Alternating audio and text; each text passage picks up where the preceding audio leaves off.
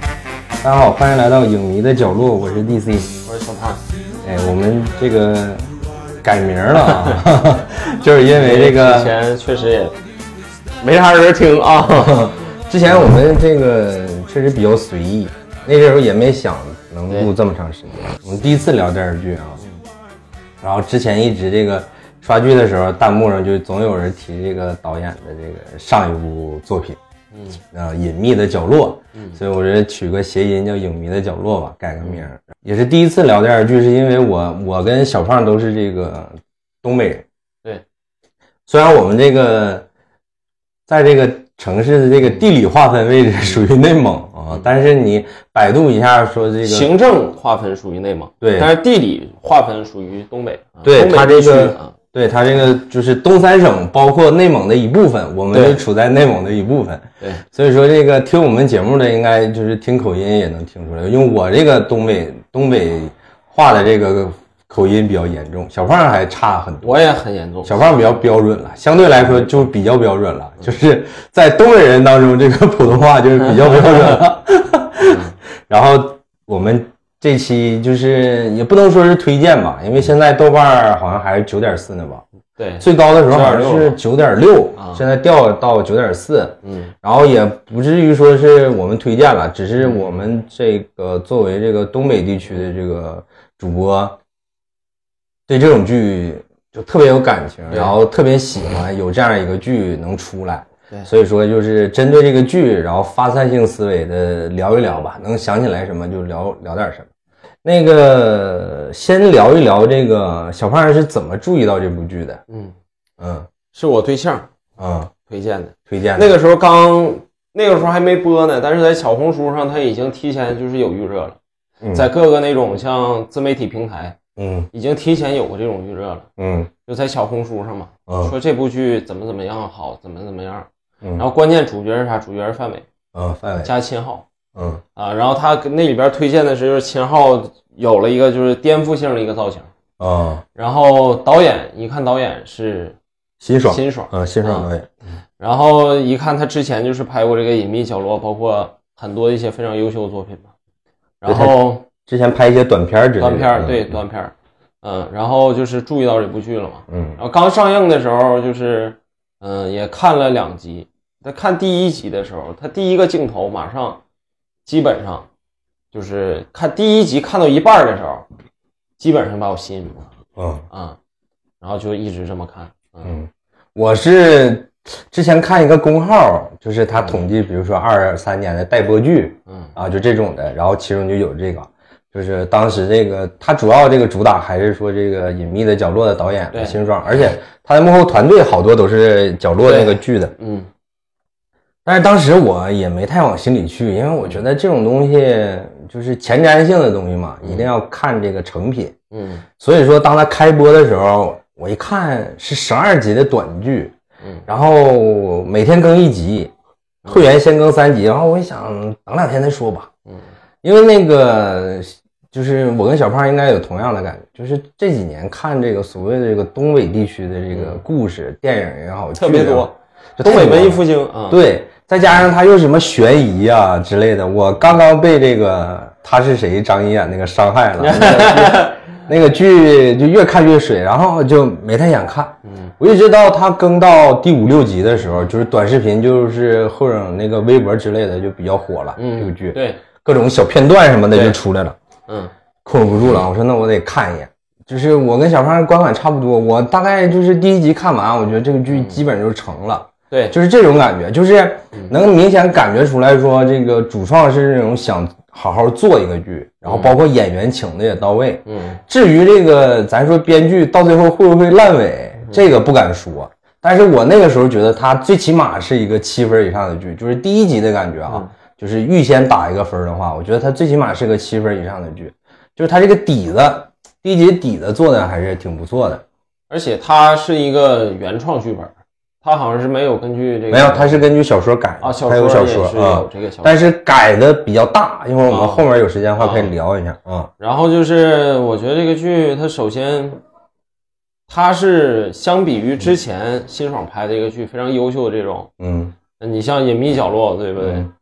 这个剧它带有浓厚的这种地域特色嗯，啊，这个也是他第一次尝试，因为他本身也是东北人，对对吧？对，所以说再加上他的这种才华，在展现在这部剧上就会特别丰富嘛。嗯，嗯。然后就是这个观感上面，就是我我不知道小胖有没有这个，就是先入为主这种感觉，因为他一直在强调什么隐秘的角落的这个就是原班人马的导演也是那导演，然后那个再加上就是短视频，大家都知道，这种社交媒体那种传播，他肯定要剪一些比较高能一点的片段，对，就什么碎尸啊，嗯就什么凶杀呀、就这种，就是他给我一种那个先入为主那种感觉，就是那种悬疑剧的那种感觉。嗯我是带着那样一个就是期待去看这个剧的嗯，结果看了以后发现，就第一集、第二集的时候，基本上也没有什么悬疑的感觉的那种对。它是主要就是就那是一种种，年代剧，对，它还是嗯那然后种在第二集后后段嗯开始才出来，对对对直到他除了那个就是，呃，那个就是什么王阳的那个，对就是哎，他那个往北好像要去考学，完了嗯说他中间他哥怎么怎么样，嗯。啊，对到这一儿直才出来，对，到那个到那个位置，大概才能有一个对，就是感觉有一个线索啊在那铺的那种感觉。嗯然后我是带着这个悬疑感的时候，突然发现这个就是有两点吧，就是我的第一印象。第一个就是像小胖刚才说，它就是一个生活剧，嗯它其实我感觉，或者你都叫它一个喜剧片儿都行对，它其实有点反那种悬疑剧的那种感觉，上来也不是那种嗯大的那个悬疑性给你弄过来，然后怎么吸引你去看？他是有一种东北的这种就是怎么说呢，生活血脉在里面。对对对对对，啊，他真的是就是像我们这种就是东北的这种现实，嗯在剧里边儿其实就是他其实说是一个悬疑剧，它这其实悬疑只是一个噱头，嗯我觉得它不算是悬疑剧，它只是用悬疑做一个外壳而已。它其实更多的是流淌了很多东北的这种现实嗯啊、这种现实啊，包括文化呀，包括这种呃地域的这种变迁嗯。啊，它都是这种东西。对，第一个就是我当时感觉就是它不像是那种，我以为就因为我刚看第一集、第二集，然后我我在想说它可能后面会不会悬疑感会上来一些，但是前期的话，我觉得这种给我感觉特别强烈，就是它好像不是一个悬疑剧那种感觉。第二个就是那个它设定在这个东北的秋天，嗯，就是终于不是东北的冬天了，对， 就是我们之前一直，嗯你一提到东北，好像就是那种飘着雪，然后很肃杀，对嗯然后很冷峻的那种感觉似的东西。但是它反而是呈现的是一个东北的那种秋天，因为那种金黄色的那种反感觉。倒是啥呢？你像这个剧，就给我第一印象哈，就是它秋天发生在秋天的时候，你包括整个演员的这种服化道，嗯，这种打造的这种特色，你包括秦昊那个大红毛衣，对吧？外边不是那个是披着范伟的那个，呃，他们穿了个黄色的那个，秦昊穿黄色的，秦昊对穿个黄色的那个小小毛衣背心儿，往啊外对对边对配披个皮夹克，呃，像那对种吧？感觉就是这种造型，嗯就是一看就是看的第一眼，整个服化道一点问题没有，就特别写实啊，特别写实。嗯，其实就是它整个东北那个秋天那种感觉，就像对我小时那候种很干，对很干吧。然后呢，阳光很刺眼，对，呃，然后空气呢，就是说的很好。嗯然后有的地方吧，还是有点那种特别浑浊那种空气，嗯，然后已这经过个。刮风的那种感觉。对，然后它那其实就已个经它完全出来了。对它有几个海报，就是那种落叶，就那种金黄色的那种落叶，对，包括那个我小时候在农村的时候，在东北，就是一到秋天那个时候，就是那个呃玉米地，哎，就那种金黄色，就是它第一集的时候不有那个玉米地嘛，就那种感觉，就跟我小时候看玉米地是一样的，对就是那种。呃，很亲切的那种感觉，就觉得这个就好像是那种真实在这片土地发生过的事情一样那种感觉，而且就是很新鲜，就像我说的，终于不是东北的冬天了，终于不是下雪呀、然后很冷峻呐、很肃杀那种感觉了，终于不是那种东西了。嗯，然后这个演员的那个，除了小胖刚才说的，就一些衣衣服上里面那些装饰也好，除了那些以外，就是他的东北话，我觉得还是挺标准的。嗯，就是这个标准，其实跟可以跟小胖探讨一下。标准就是说的东北话，因为你怎么说一个人说东北话标准，嗯就是说很多东西吧，就是说如果说咱说很标准的话，它可能有两个标准，嗯一个标准就是语音的标准，一个嗯是语调的标准。嗯这两个在剧里都达标，但其实它还有第三个那种隐形的一种达标的标准，啥土话呃，对，土话，啊，就是你这里边有没有土话的运用？你就好比咱们看呃很多电影里边都有那种像重庆嗯啊的那种那个啥，但其实那个重庆话它不是最标准的重庆话，为啥呢？因为咱们如果说东北的标准的东北土话，嗯起码根据这个这个土话这个词语啊、呃融入到这个语句里边儿，起码咱们别人可以听得懂。嗯可以明白这东西到底是个啥意思，他起码知道它是个物体还是一个感叹感叹词儿，嗯对吧？嗯，但是你像重庆话这种，如果说你融入到电电影里，你说那种土话，你完全不知道是什么意思嗯啊、这就是一个咱们东北就是说先天的优势，只不过呢，它是第一个尝试，嗯我是这么觉得的哈。嗯在我看过的所有这种就是东北文艺复兴相关的作品里边，嗯就是影视作品里边，嗯，他是第一个就是敢把这么大量的东北土话运用到电影，对运用到剧里边。除了除了小胖刚才说的这个，就是它有一些偏。你在东北地区生活，你才会知道它一些偏口语化的一些口语对东西，比如说“咧”对这种词儿，就咧开了，裂开了啊，就是把我皮夹克都裂开了，就是这种的，嗯包括什么你你别瞎叭叭了，嗯你叭叭啥叭叭，就这种东西，它都是一种偏口语而化且的一些东西。你要知道，就是 他这个土话还有年代的加长，这个是最重要的一点。嗯也就是说啥呢？很多你像土话，它也会随着时代的变迁嗯会逐渐改变。就好比咱们父母那一代，嗯，还有咱们爷爷奶奶那一代，和嗯咱们现在这一代说的土话肯定是有区别的。对对对，他说的土话就是九十年代的土话，嗯这个是一点问题没有的。嗯，所以说，我觉得这个就是从台词方面，他做的是已经细致到一定程度了，对这这个个是无以复加的。这个我跟小胖之前没沟通过，但是我俩想到一点了，就是你会注意到，就是秦昊和这个范伟他们在对话的时候，包括马队他们在聊天的时候，他们用一些词儿是只有我们父辈那一代人才会用的词儿，哪怕他们说的对是东北话，咱们是听得懂，但是咱们平时不会说了。对，，不会你这么会说。发现咋呢？咱们这一代人所说这种像土话呢，更多结合是啥？更多结合的是网络的一些流行语，对，明白了吧？嗯这是咱们这一代九零后，包括零零后、嗯九五后，所有人说的。你有说奥利给，嗯这其实就是一个东北的网络流行语，嗯咱们把它加到土话里边了。嗯可能这是咱们这一代的那啥，就把这个现阶段流行这种土话，嗯比把以前的给覆盖了。嗯，以前的话可能没有这流行语之前，咱也说脸，对但是有这土话，就咱可能就说别的了。对，嗯所以说就是我觉得它里面的东北话就是相对于来说，呃，因为东北话它也是有地域区分的，你比如说对辽宁、黑龙江。但是大差不差，对，和吉林的，你只要是就是口音，你比如嗯说长期生活在那个区域的话，你是能听出来的。嗯，就是包括辽宁本地，就是各个城市都稍微有一点点不一样。对但是那个就比较专业了，就是你对肯定是要在当地生活很久，你对才能听出来。但是大差不差，就是说那只只不过说他们说那个词儿，虽然说咱们不知道那啥意思，有的一些细微的，嗯，但是其实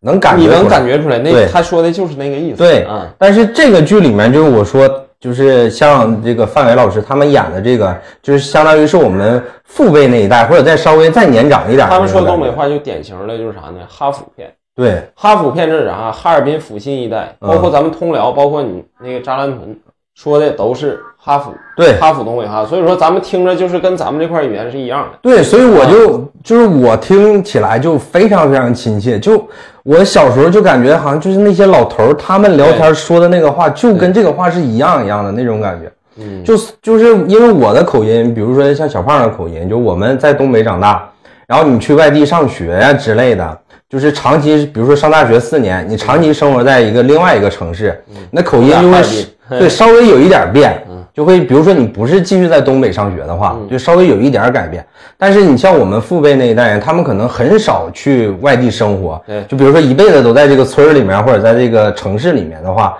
他们那个话是很很纯正，然后有一套他们自己，就是他们同辈人之间有一套对自己的语言系统的。对，潜移默化的，他们对对对也知道对对自己制定的一种标准嘛。对，而到我们这一代，就是我们再回到东北的时候，就会发现，包括我们这么这一代就是同龄的孩子，我们长起来长大以后会发现，就是说我们说的东北话就跟他们有有一定的这个差异，对就是主要是还是在用词方面，对用词，然后语调稍微就会有一点儿，因为你在别的城市生活过嘛，就多少会有一点儿，因为你像包括很以前哈，九十年代那时候，嗯八十年代因为咱没经过，但是九十年代的时候，嗯你在咱们东北地区，如果说一这种普通话标准的普通话，嗯你比如说我就有一个啥经验呢？嗯你像我之前上学的时候，嗯我上初中的时候，我们初中有一个同学，嗯他就是练这个播音主持，嗯他就是在说话，也都那个用这种非常标准的这种播音腔说话。嗯，字正腔圆然那后种，字正腔圆，然后别人说你妈平时装他妈啥呀？就 这种感觉，就是他会很排斥，嗯，他比较排斥这种，就是说的你就是非常，他感他感觉你就是非常装，嗯啊、这种感觉你知道吧？而且就是我们要说这个东北话在全国的推广啊，我们要这个第一个能想起来的肯定就是赵本山老师，对就是他历年上春晚，他哎嗯全是东北话，嗯，就是你会发现他他他基本都演那种农农村小老头儿那种角色嘛，但是他就全是东北话，嗯以嗯加上这个春晚的这个传播，导致就是我感觉他可以算是这个东北话这个推广大使了，我感觉可以。东北文艺复兴其实最应该感谢就是赵本山，嗯。我觉得赵老师肯定就是首屈一指的人物，他绝对是一个先锋，就是他有意无意的，嗯因为他他的电影也好，他的那个小品也好，电视剧也好，嗯就一水儿的这个东北话嗯弄过来。那可能有一些就是比如说南方一些观众，他可能之前没太经历过东，就是见识过东北人，或者是就是没跟东北人打过交道的话，那他可能就是通过这种剧，他有一个我们说怎么样，就是一个先天的印象也好，或者是怎么样，就是说赵本山老师他有这样一个非常大的一个作用，就是说在一些南方观众的心里，他们会觉得说，哎，东北话可能很幽默，然后感染力很强，然后很好玩儿说起来，然后有一些用词也挺有意思的，就是说他最起码在一些观众的心里打下一个底儿。这样的话，咱们这些年这个东北文艺复兴起来以后，那他们可能对于东北这些文学也好，就是影视剧也好，或者是小说也好，可能他的接受就会很很好的一个基础，对他的接受就可能会更好接受一点。对对但是我还是觉得就是我们东北话确实很有感染力。它这个东西它很生活化，东嗯北话这个东西，它有很多其他地区就是没无就比拟不了那种拟声词嗯，啊，你说嘎呀，这咋咋地的，对，它有很多那种拟声词，非常生活化。而且就是就是我上大学的时候有个段子，就是说你一个寝室如果有个东北人的话，可能三个月以后就是满寝室所有人都是东北人了，就是这种感觉。嗯，就是这个，我觉得跟小胖可以聊一，就是探讨一下，因为我上大学的时候，那个南方的同学比较少，嗯我们还主要是西北那边，就西北那边他们那个方言就是相对于来说比较难学，嗯，就是我们不说哪个方言好像比哪个方言高级啊，没有那个意思啊。就是说他们西北西部地区，就是我们比如说乌海，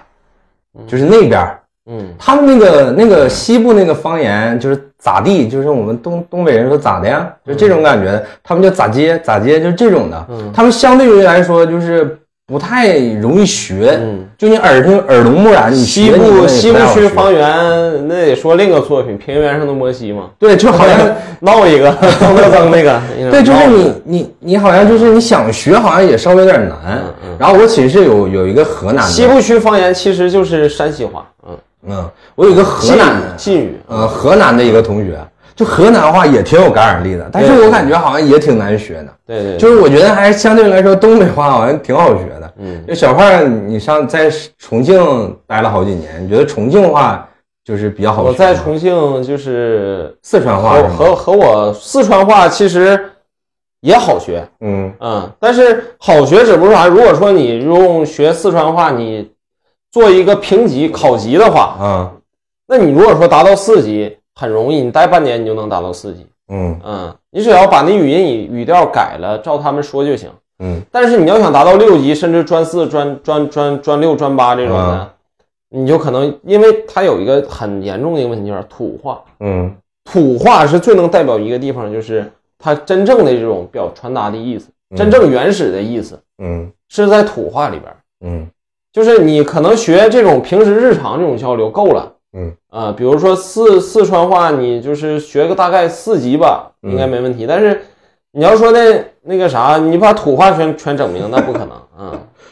因为它词汇量那太它太大了，那他那个语言的感染力，你觉得呢？语言感染力我觉得不如东北话。不如东北话。嗯，因为和我一起玩的就比较好的，我那个就是重庆关系比较好的、啊朋友啥的，嗯，一整说话也都干啥呢？ 也都这样，都被你给拐过来 然了。后他们平时就说爪子这这样的，啊，嗯，就等于说他们没带带偏你，你把他们给带对偏了。我是把吧他们带偏了，他们没带偏我，嗯，嗯，其实我觉得东北话其实更多的它它的感染力还是来自于东北人的这个幽默，对，就是东北地区的人确实比较幽默一点，而且就是比如说男男性就比较彪悍，然后女性也比较那种大方、爽快、爽朗那种的、那种东西，就是相对于来说就是。这个幽默层面比较高一点，所以说他的这个感染力就比较高。因为有的人可能会说，哎，你这个你说话挺有意思的，嗯，可能就会潜移默化的，就是比较容易去接因受为人东北的幽默是啥呢？嗯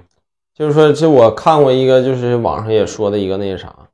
就是你包括在这部剧里边也体现的很明显，嗯包括如果说你看一个那种像什么呃上海的这种喜剧也好，嗯你包括还是什么就是拥有地域特色的一种喜剧，嗯其实你会发现一个很明显的问题就是啥呢？我们东北这边嗯是可以自嘲，嗯，也可以嘲笑别人，嗯因为幽默喜幽默这个东西，它底层逻辑就是啥呢？我比你强，我埋汰你， 嗯哎，这个就是幽默的一个底层逻辑。嗯啊、但是东北人相较于其他地区人有一个啥优势呢？他能自己埋汰自己嗯啊。要、是这样说，活成这逼样了，还他妈的啥呢？就是他可以说这样的 对话。但是你像其他地区人，他没有没有这方面的意识，嗯他只会埋汰你，他不会自己埋汰自己嗯，啊。这是一个非常重要的一个区别。对，这个也跟东北这片土地，包括对，这个很长时间有这个就是历史渊源吧，可能就是有很大很大的关系。对，就像我说那个看那个东就是地理结论，他说东北人为什么比较幽默，嗯就是然后东北话为什么比较有意思，就是说这个东北的地理问题决定了，就是说它东北这个地方，这个冬天比较长，嗯，所以说冬天比较长，而且外面比较冷，那大家没有什么娱乐活动，特别是早些年没有什么娱乐活动，那怎么办就呢？是在家唠嗑。对，就是大家互相聊天儿，就是扯，用我们东北话说就是扯犊子，就是坐这儿就是聊一些没有用的东西，嗯，那就聊着聊着就比较偏幽默，就是大家找乐嘛，就图个开心，就可能这个话里面就是幽默的成分就比较高一点儿，就比较多一点儿。那我们说回来这部剧，就是除了这些，我一眼相中以后，一眼觉得哎挺有意思，之后我又注意到一个细节，嗯，哎，它每一集的这个时长都不一样啊。，对这个是一个挺有意思的一你个像东西。高潮戏，高潮戏好像就四十二分钟吧，嗯就第十集嗯，就四十二分钟。对，它最长的一集好像是一小时四十七分钟，嗯然后最短的好像就是最后一集，好像才四十一或者四十倒数第二二集啊。对啊，一一个小时四十多分钟，对对，倒数对第二集。。对，我觉得这个可以聊一下，就是为什么呢？因为那个我们看，特别是美剧啊，嗯，它的那个剧本设置就是会把时间点卡的非常长。对，因为我们，你比如说我们这代人就看美剧看的偏多，你会发现嗯他会在某每每个集集的那个结尾留一个锚点，留一个就是对悬念点对，就勾着你要接着看下一集，对因为它是那种周播剧嘛，就是一周播一集或者是一周播两集这种的。对，然后他会非常在意这个结尾的这个悬念设置的问题对，嗯然后他会就是把时间控制的很严格，就大差不差，就基本上就是四十五分钟左右，嗯就这个。然后这几年会有一些短剧，比如说三十分钟或者三十五分钟这种感觉的，嗯但是很少有说你会把每一集的时长就随意完全按剪辑来，就是导演或者是剪辑定就在这儿就结，嗯，或者在这儿不结，我要拖，然后一直往后拖，拖到某一个点再因为结。它主要上线的它并不是电视平台，嗯，它主要是网络平台。，对。嗯，那网络平台就无所谓了。但是你嗯这么多网播剧，也很少有人会这么做，对，就是很少有人会，因为你就算是网播剧的话，大家都是从电视观众过来的，对就有一些习惯性的东西，不是说好或者不好，而是说所有的行业内的人员，包括观众也好，就是大家都潜移默化接受这个模式了。嗯，就一集，比如说时间是大概固定的，就是这个集数，嗯然后你的那个编剧会做那个剧本的那个写剧本，一集一集写剧本，它也是大概按这个体量做嗯的。所以说这个剧，我觉得导演或者是编剧，嗯他们在做这个剧的时候就没有，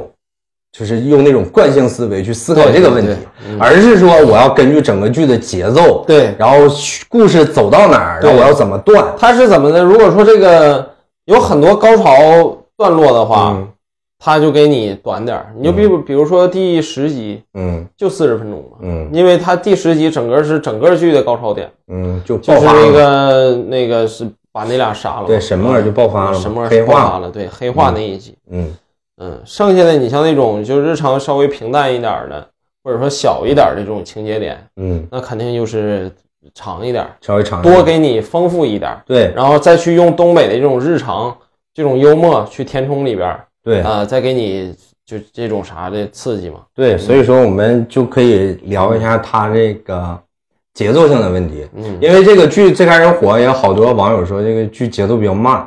我觉得更多也有很多观众肯定就像我似的，就是带着看这个悬疑，嗯看着带这个爽剧，就这种探案性质的对来看这个剧。嗯然后结果发现就跟他的预期有一定的这个落差，嗯再加上这个剧，我我是个人认为啊，它的节奏确实是稍微有一点慢。嗯，就是我们现在看爽剧看多了，就确实是有点慢，但是它这个节奏慢，我觉得反而是它这个剧的一个优势，或者是它导演和编剧嗯你包括要的就是这种平感原觉。上的摩西不也是吗？对，其实你会发现，所有像写东北的这种剧，嗯，你包括那个胆小鬼欧豪的那个，对，改编呃嗯，那个正直那个生存那对对个对，嗯然后就是基本上都是这个啥，它其实表达的我感觉就是一种日常，嗯，一种生活的流淌，生对活流。啊所以我，我是觉得他的这个节奏慢，反而我觉得对他这个剧有好处。对就是漫长的季节这个，因为你包括像咱们看这种节奏快的，已经看的太多了。嗯，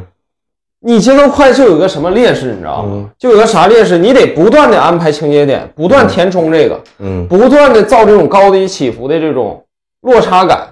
观众一下都看都你知道这里边是啥意思了。嗯。但是问题就是我我的意思就是说，他的这个节奏慢，反而是他的优势是为什么？因为他就要走的就是这种生活流的。对，你你比如说他这个剧，他我我认为啊，他可能就是最开始的时候在做这个剧的时候，他可能有两个方向，比如说他要就是加强这个悬念感、啊悬疑感，还是说走这个生活流的这，比如说啊，有可能他可能会选择这样一个对道路，就是现在这个比较生活化、比较对偏喜剧化一点的东西对，那他这个节奏就会要稍适当的一定会稍微慢一点，嗯而且就是你会发现他的这个，我不知道小胖注意到没有，就是说他的这个节奏慢，除了他这个剧情是那种娓娓道来的，然后偏生活化，包括一些表演性质的东西，嗯包括他的节奏、他的剪辑，所有一切的东西带来的之外，嗯，他的剪辑是一个很有意思的一个点，就是我看这个嗯交叉剧剪辑，嗯，呃，除了那些交叉剪辑以外，就是他每一场戏，就是基本上刻他刻意的隐藏了剪辑点，不，我的意思是，除了这一点之外，就是说，他每一集不是每一集，每一场戏会稍微多一点点，就是他的剪辑会稍微多一点点。就比如说，我们按照一个正常的剪电视剧的一个思维，就这场戏的功能性已经结束了，我们就可以切下一场了。啊，我明白了。但是他他，但是他这个剧呢，就会稍微多个几秒钟，就每嗯我感觉他几乎每一场戏都会稍微多几秒钟。我嗯举举两个例子，比如说那个那个他回家就是公标，就是秦昊演的演嗯嗯嗯员，嗯他回家，然后那个他他媳妇儿不是在那个他家给人做美容嘛，嗯然后就是发生争吵，就是那个客人嫌他吵，嗯然后那个他老婆给他撵出去，他就去天台喂鸽子了。其实就把他撵出去以后，这场戏就结束了，你就可以直接切到他去天台喂鸽子了，因为这场戏已经结束了嘛。但是你会发现他的剪接点就放在，你看他一边穿衣服一边回头问说：“徐姐，那个晚上留下来吃点儿啊？”然后那徐姐说：“啊，那吃点儿也行。”然后其实这个多出来这一点点儿，哦其实相对于来说，就是它它没什么戏剧功能，嗯就按正常的逻辑来讲，就在他说这句话的时候就已经可以转下一场了，但是他就会留谢丽嘛，对他就会留这样嗯一一句对白，然后这一句对白还不算，然后转过身跟我要说，我都多余问这一句，然后再走，啊他就会有这种。包括第一集的时候，他买车，买完车以后，范伟帮他检查车嘛，嗯检查车以后说你这个车泡过水，然后大、嗯发动机还大修过，怎么怎么样。然后那个范伟就拿着杯子又去里面接热水嘛，嗯然后那个公标那个公标说：“姐夫，你再帮我开开一圈看看呢。”嗯然后那个范伟说：“那我先接个水。”其实正常来说，这场戏就结束了，嗯就是它的功能性相对于来说就已经结束了。我们从某种程度上来讲，嗯然后一般的剪辑思路，其实这一场戏就已经结束了。嗯，但是你会发现，它就会长几秒钟，就会有一个公标的一个反应镜头，看一眼车，说：“哎，这个车不挺新的吗？”然后转过身又被又看又跟那个看热闹那个司机说：“啥呀？啊，瞅啥呀？乐啥乐呀？ 就多这一点点儿。嗯你想，他每一场我知道戏都多这一点点儿，他整体的节奏就会慢下来。我觉得这个可能是有有一点原因，其实挺重要，就是说嗯的，你发现咱整个东北，咱包括办事儿也好，嗯还是咱们说话也好，嗯这是咱们东北人就这种观看方式也好，还是说你叙述方式也好，嗯还是你说做某件事儿的某一个行为也好，嗯最后都要留一点儿。嗯嗯，你会发现，你咱们打电话的时候说啊，行了行了啊，行，赶紧挂了吧，啊，行行行，嗯，好嘞，哎，好嘞，哎哎哎，他说话就是离郎堂，对哎，这个其实我觉得是不是和这有一点关系？对，有可能也有关系，但是嗯因为你像很多，你像咱们东北大街上，尤其是稍微岁数大一点的，你比如说修自行车的，嗯看见俩车刮了刮蹭了的，嗯到那儿他站着瞅瞅完之后，人家都走了，嗯，但是他还得说，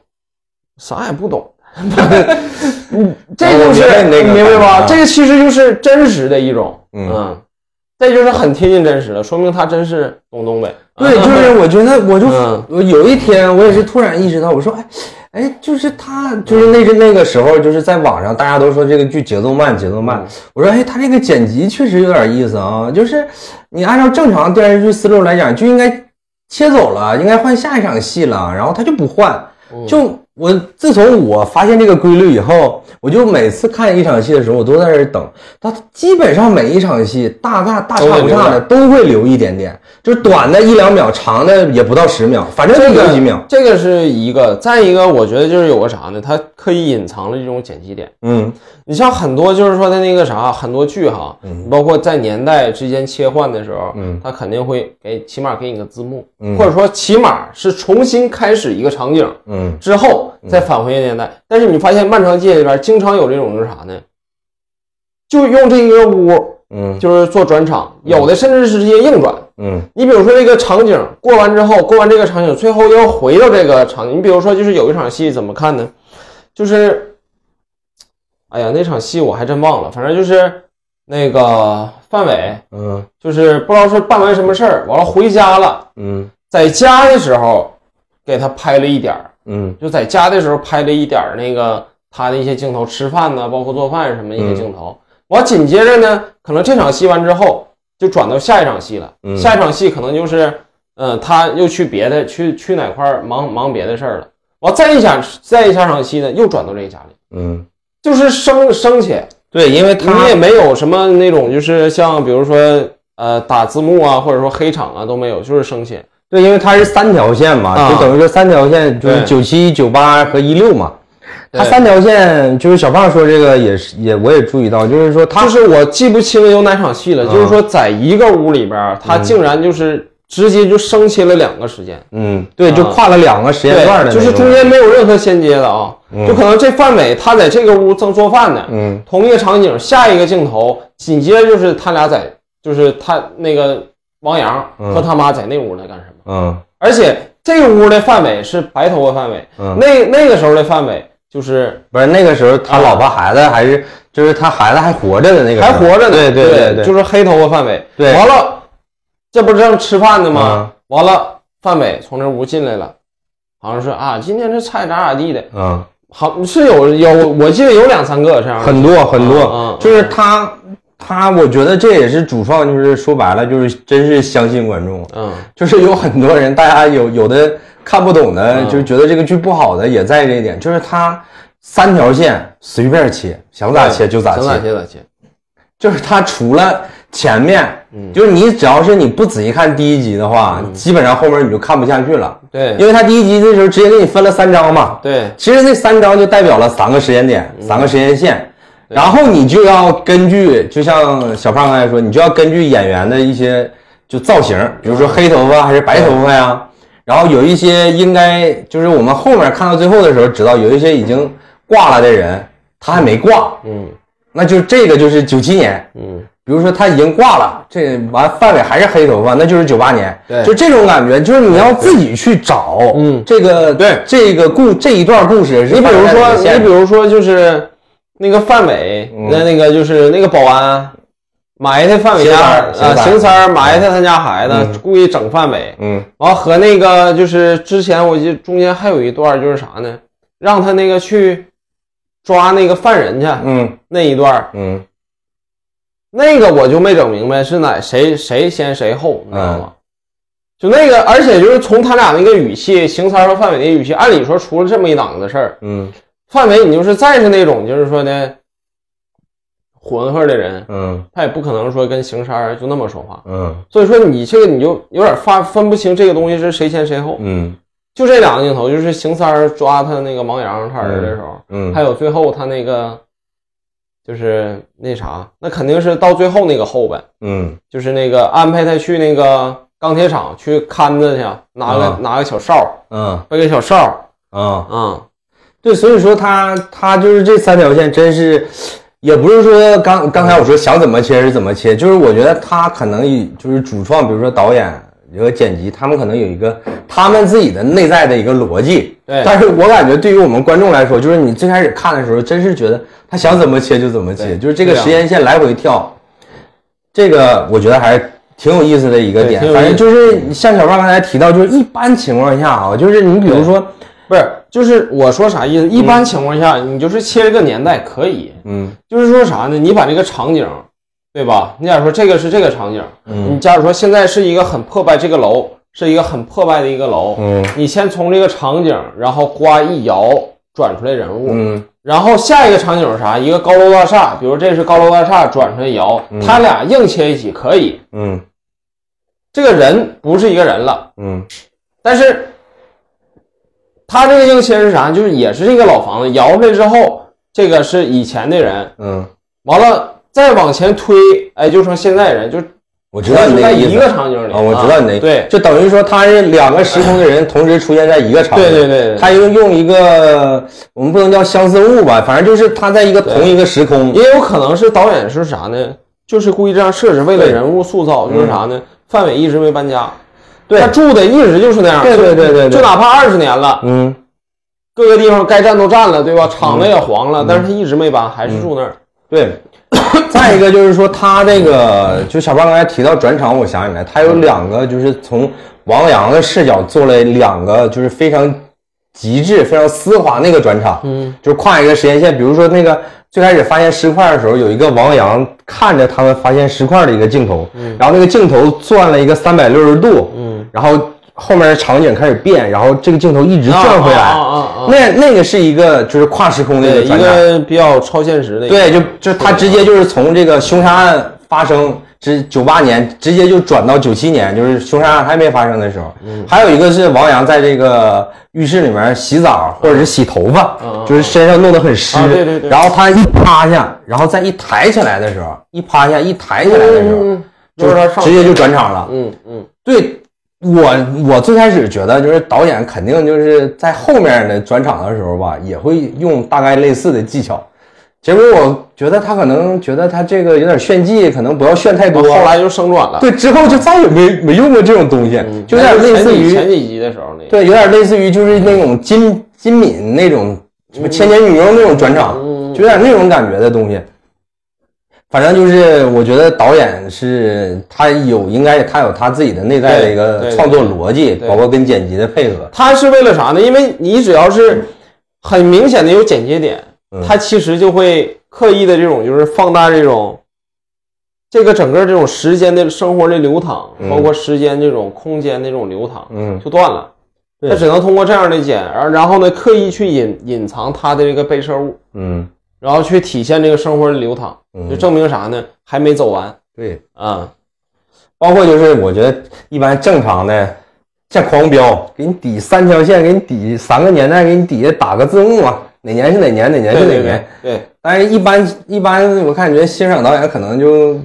不太喜欢这种东西。对我对觉得对，就是正常的一个逻 辑逻辑上来讲，你想让观众看明白，嗯你比如说那个《沉沉默的真相》，不也是吗？那年代打的特别大，对，几年哪年就哪怕你你不打明明年代，你起码得有一个标识物，嗯，去把这玩意儿标识出来。对，所以我觉得这些东西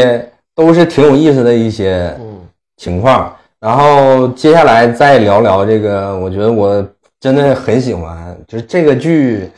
真的是他可能拍，就是辛爽可能是拍完这个《隐秘的角落》啊，嗯确实是一个，肯定一个是挺知名、挺有话语权的一个导演。嗯就是他找的这些演员，我觉得真的演的都非常好，就是怎么说呢，就是好到那种就特别自然，就对对特别自然，就觉得完全不像在演戏的那种感觉。就是你范伟，你比如说范伟跟秦昊就不用说了，这嗯绝对的演技派嘛。那个范伟的那聋个子，你像那聋子，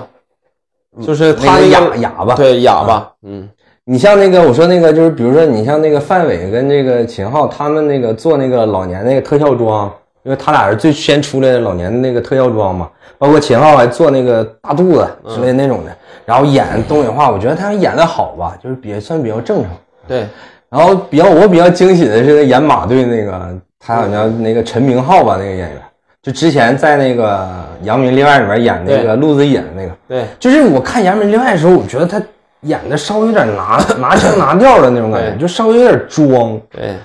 这里面演这个马队太好了，太太演得牛逼太了，太好了，对，特别是老年，哇，嗯太牛逼了！就是这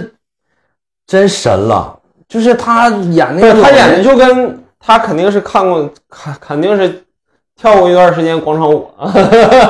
就是他除了那个 不跳过一段广场舞，他他演不出来那效就果。是他那个老年的那个妆，老年的那个造型，第一次出现的时候，就是他跳那个伦巴嘛，我都惊了，然后嗯，就就是他咋就能是这么骚的这种感觉，然后这就是你经常看咱咱们，你像小时候经常看那个就跳秧歌啥的，嗯，就那个老头儿对对特别对骚气那种啊，那表对对情特别骚气那种感觉。哦，他啊他演的太好了，嗯然后就一系列的一直演好，然后特别是你比如说他他中他中风嗯，啊，在医院那场戏，然后出来以后去警局那场戏对演的傻了之后太好了，就是直接封神了。演那种就是中风以后就说话有点不利索，然后神志有点不清楚的那个那种状态，那带有一定魔幻色彩了。，对，太难哎就演他了。他中风之后，就是反倒就是说啥呢？他平时他以前活着都是带着枷锁的，嗯，知道吧？你包括他跳什么那个那个伦巴呀、拉丁，嗯跳拉丁也好，还是说他年轻时候办案的也好，嗯他其实内心都有一种压抑的东西。嗯在他疯了之后，反倒释放了哦，啊，反倒把这个就是不用再那么对他年轻，就是他年轻的时候演警察嘛，我还觉得就是演的确实挺好，就是没到很惊讶那种。嗯结果他越演越好，就是在对老年那段时间，他演的真好。嗯然后就是就是一个个说，就是我觉得这里面演员都很厉害，比如说那个邢三儿，啊，邢三儿啊，那演员叫杨一威，就啊之前一直跟徐克混的，他在很多徐克的电影里面都啊演，演那个《智取威虎山》里面那个啊啊老、啊那个老八啊啊啊嘛，那个老九没毛病， 那个、那个那个演员，然后他其实就是年轻的时候，他演那保卫科科长的时候，演的真好，我觉得演的挺好，嗯就把那种就是欺负你，对，完了就是还得默不作声的，就对是对给你对穿小鞋儿，就那种蔫儿坏蔫儿坏那啊种的，演得太太棒了，对，很狡，就是那种狡猾那对种感觉，就就是。是冒坏水儿的那种。厂油子，真是厂油子。然后那种感觉，然后他老了以后，嗯，哎，那那几场戏，就是他老了以后戏很少，嗯但是那几场戏演的真好，对，特别包是括那个吃饭的时候走了那一段，对吃饭走的那段儿，嗯就是就像我说，他正好就是比如说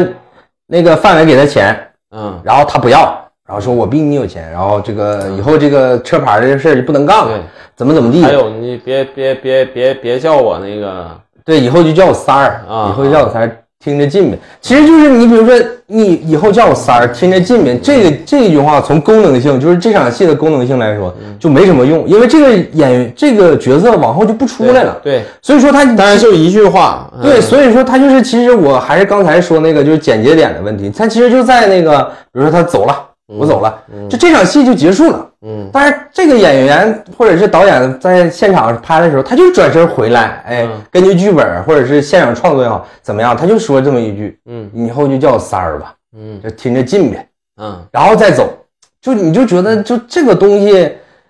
我觉得就嗯有的是时候，我觉得就是编剧跟导演的一个审美，就是你要不要加这几秒 钟，就这几秒钟。对你就会对这个人物产生就是特别非常复杂的一复杂个的一种情情情感感，对就这种东西，对，我觉得是，我感觉就是一个那个就是主创人员他对于他这个剧，他想要到达一个什么效果，就是他点有他自己点睛的之笔判断嗯，就有他自己的判断。这个东西你学是学不来的，对对跟你什么在导演系念几年学，对对对你去哪儿深造过，对这跟就是天才啊，对，跟谁拍过电影，跟谁拍过剧，就跟这个没关系，嗯它就跟你自己对于这个艺术的直觉，你这个判断力有关系，就跟你这个审美有关系，嗯对你到底要不要这种东西？对，你你一旦你有这几，你包括那个演那个沈墨他大爷的那个演员，嗯，我觉得演的太好了，就、我这种变态，就是这哎种他就是那个演员总在这个电视剧里面演配角嘛，就是他之前有有一个什么剧演的也挺好，我也我忘了，好像就是那个，反正他跟马伊琍他演了一个二婚的想追马伊琍来着一个什么剧，反正他跟马丽演的一个剧我就忘了，嗯他叫什么老金什么之类的，啊，我就第一次啊哦我嗯第一次觉得这个演员演的真好，而且他一定是我不知道他是不是东北人啊，就是他一定是下足了功课的，是哪场戏呢？对对对就是他去那个哪儿，去那个维多利亚找那个沈墨，然后出来，王阳撵他说那个沈墨怎么没来上班儿这种的。然后他转身，你会发现他有一些什么动作，就是俩手插兜，然后拿肩膀撞王我阳，哎，一边撞一边说：“对这太东北了，这太东太西对对对对对，太东北了。”这种东西确实，嗯，他就一边一边拿肩膀撞着王阳，一边说，然后说你们你垫着脚尖儿你都够不 着，怎么怎么样。我太东北了，就这个戏他那你说他也可以站着，就互相对对对跟王阳对话，然后怎么演，嗯，他就一边这么撞着肩膀，对然后一边对演。我我说这个演员演的这就是太以好前那种了。经常欺负人的那种，对对对，就在太东北在学校里了，嗯太东北了，就是对你对东北该溜达，要不就是都这么撞说了要不就是说的，要要不就是咋的，咋整来着？就是这样的啊点的你啊点点你嗯点点你，对对对，但是你要是要是点的话，就就不稍容易微对，不是他啊点的话稍微有点年轻了，对就一般年轻一点的比较愿意对点。嗯，就是老年，我觉得他那个那段戏处理的真好啊。然后就像我就说是而且就是他这个撞吧，就是有有一些就是带着一种就是啥呢，看不起的这种意味在里面，嗯对，你知道吧？带着一种嘲讽，带对着一种就是就怎么说呢，就是侮辱的这种对感觉他跟这场嗯戏，因为他就是 他完全就是瞧不上王阳，他瞧不起王阳，就是根本没把你们当回事儿。他跟这场戏还很吻合那种感觉，对包括就是他跟什么剪指甲那场戏，还是啊我刚才说那个，就剪完指甲其实就完事儿了，嗯但是那镜头就没动，嗯就切那个大爷自己在那接着绞指甲，嗯对绞了两下，然后对对再对然后再切下一场，嗯就是他几乎每场戏都这么玩儿。对所以说，他这一些细节，你分散到每个演员身上以后，你就会很有意思。对包括那个演那个王阳他妈的那个演那个演员，嗯就是演王响他媳妇儿，就范晓老师他媳妇儿那演员，嗯那不就是你在东北见着这种的太多了？对就这种这种家庭妇女啊对家庭妇女，就这种阿姨，这种各个你小伙伴儿的身边的妈，基本都这种状态。对对 对。就是那种那个怎么说，就是对儿子嗯好，然后对老公稍微有点怕，然后就是那种比较唯唯诺诺的，然后对自己身体不太好，也没什么经济来源，然后好嗯像在家里没啥地位，就是这种感觉的东西演的确实是真的，我觉得他演的就基本上，我感觉他好像就像是一个。就是在东北农素村人，对，素直人接来嗯来的一个素人， 对嗯但是其其实就是这个剧火了以后，大家一调查说这、这个演员好像还去美国演过好多美剧，好像之类的，哦就是非常厉害的一个演员，真的很很厉害的演员。他还演过那个有个电影叫《别告诉他》，就在那个长春取景的那个有一个、哦也是好莱坞拍的一个一个电影，他在那里面演过一个角色，但我完全没有印象。啊我觉得他演的真嗯的很好，特别是他中间有一段跟王阳讲说，我们这代人这个身上有个圈儿嗯，啊，就我们我们都不对敢出这个圈儿，哎，就那种对儿子心疼，然后对苦口还婆没心办法嗯的那种，哎呀，那那种东西我觉得演的太好，就是他就是就是想让王阳，你就是顺从就完事儿了，嗯，就他那种感觉，把那种包括那个感觉淋漓尽嗯致包括就是咱先说老一辈的啊，包括那个厂长，嗯那厂长戏很少， 最开始出来去医院看看那个范伟那段戏，嗯就跟那个沈腾那个走过场那小品似的，哎我就那种官腔太就经典了，我操，太牛逼了，演的就是嗯，你就觉得他好像就真是哪个 真是哪个地方的干部之类的那种感觉，啊就是咱不是埋汰干部啊，啊，就但是是那个姿态、语言，对，就那种包一括嗯本表情，真的是嗯就那种一本正经装大尾巴狼那种感觉，就简直没谁了，就演的太好 了。然后那嗯个就有一些配角，包括就是也不算配角了，就戏份比较少，包括那个嗯就是演秦昊他他老婆那个丽茹，嗯那丽茹演的其实也挺好的，对，就是她年轻的时候就那种魅力四射那种，就是浑身发光稍那种微感觉稍微有点儿那个，你像他他姐不也说嘛，稍微有点浪的那嗯种啊，对对对嗯。然后她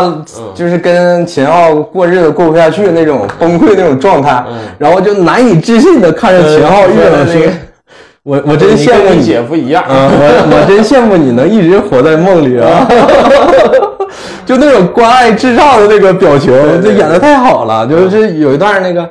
那个就是那个店员不是住院了吗？然后秦昊文说是那个他老婆发现他存折里面钱不被让他偷着买那个出租车了吗？嗯然后就就那场戏吵完以后，完他老婆不要走嘛，嗯，然后秦昊说那个我记得你还有点钱，你先给我用 上。就他那个，然后那个女演员那个那表反情应，啊那个反应哦太逗了，太精准了，就就演的确实真的嗯很好。包括演那个，比如说那个巧云，嗯就是那个跟那个范伟就后来是要谈黄昏恋的那个演员，嗯嗯演的也都非常好，对，就各个演员都很好。嗯就是年轻一辈的吧，我觉得那个这个王阳就是稍微差一点点儿，嗯就是能看出这个演员确实就是努力在演，他确实非常努力，但是有一些对，细节性的东西他演不出来，就是还是年轻。他还没有那王北演的好，说实话，我嗯，王北他他这个人戏物份少相对来说，到功能化一点。对对功能化一点儿，就是王阳他这个人物是比较复杂的，但是你像那个在那个就是商店里边那场戏，嗯其实也挺那啥的，王北其实演的也挺好，嗯嗯，然后那个那个就傅卫军儿嗯，那小哑巴演的那没谁了，我觉得这小子，我觉得他能火呀，他真能他真能火他呀真，能我觉得他他长得就是那种像那个像张宇似的，嗯，像《药神》里黄毛似的，对对对他就是那种丑帅丑帅的那种对对对嗯那种感觉，就是乍一看不好看，越看越好看那种， 我觉得他挺有魅力的。就现在有个词儿叫那个性张力，嗯，就是他对以他就是满满那种，他就是那种荷尔蒙爆棚那种感觉，对对对就是，而且我们刚看他在那个《宇宙编辑部》里面演那个纳尔苏，啊，对对，这对跟个二似的，傻了吧唧的，对对对就完全不像一个人，就那眼神儿都变了。对我真演的太凌厉了我啊演的真好。特别凌厉，然后他旁边那个小结巴，我觉得演的也挺好，嗯，然后演的真的挺好的，就是这个那小结巴那小个小 DI 嘛，啊，那小结巴那个演员，就有的时候笑一下，然后就那那种感觉的东西，就尤其撞车那场戏，对对对，对吧？嗯，就是相对来说，我觉得就是一开始就是表现的那种，就是像个小愣头青似啊、的，对，嗯，就扮猪吃老虎那种感觉。对对，对就相对来说，我觉得就是这个女主角，这个李庚希演的这个沈墨，就是稍微来说演的不是那么好，对，就是她有一些该狠起来，该释放的东西，该隐忍的东西，他表达很模糊，对嗯她演得还是感觉再加明上白跟她对戏的，比如说她大爷，就是演她大爷那个演员，就是对跟她对戏比较多，就是她有起的时候就起不来，就对我就觉得她那个气场就好像起不来那种。对对对对对，当然他也比较年轻吧，我觉得他可能也比较年轻，就是因为这个确实不好演，就是你这个气场你起不来，这个戏就稍微有点邪。后来起来，张静初出来起来 了，张静初那还说什么了？然后他那个，你比如说他最后爆发那场戏，就是砍那个殷红那场戏，嗯，就是稍微起来点儿，但是还是不够，对就，不够黑化，还是不够。因他本身他没怎么露脸儿，嗯，就是他砍人的时候他的表情啥的，他还是我感觉还是有点僵硬，嗯，你要是还不是特别的那种，就是说的。我觉得，我觉得他他应该是那种就是沉默中爆发的那种感觉，那种就是近乎于变态的那种感觉，嗯我感觉才对，嗯，对而不是那种那时候你再那种就是面瘫一样隐隐忍那种，嗯，或者说不知所措那种，我感觉没必要，因为像他这种人，如果说到最后杀人的时候，嗯把这人杀了的时候，肯定是那种就是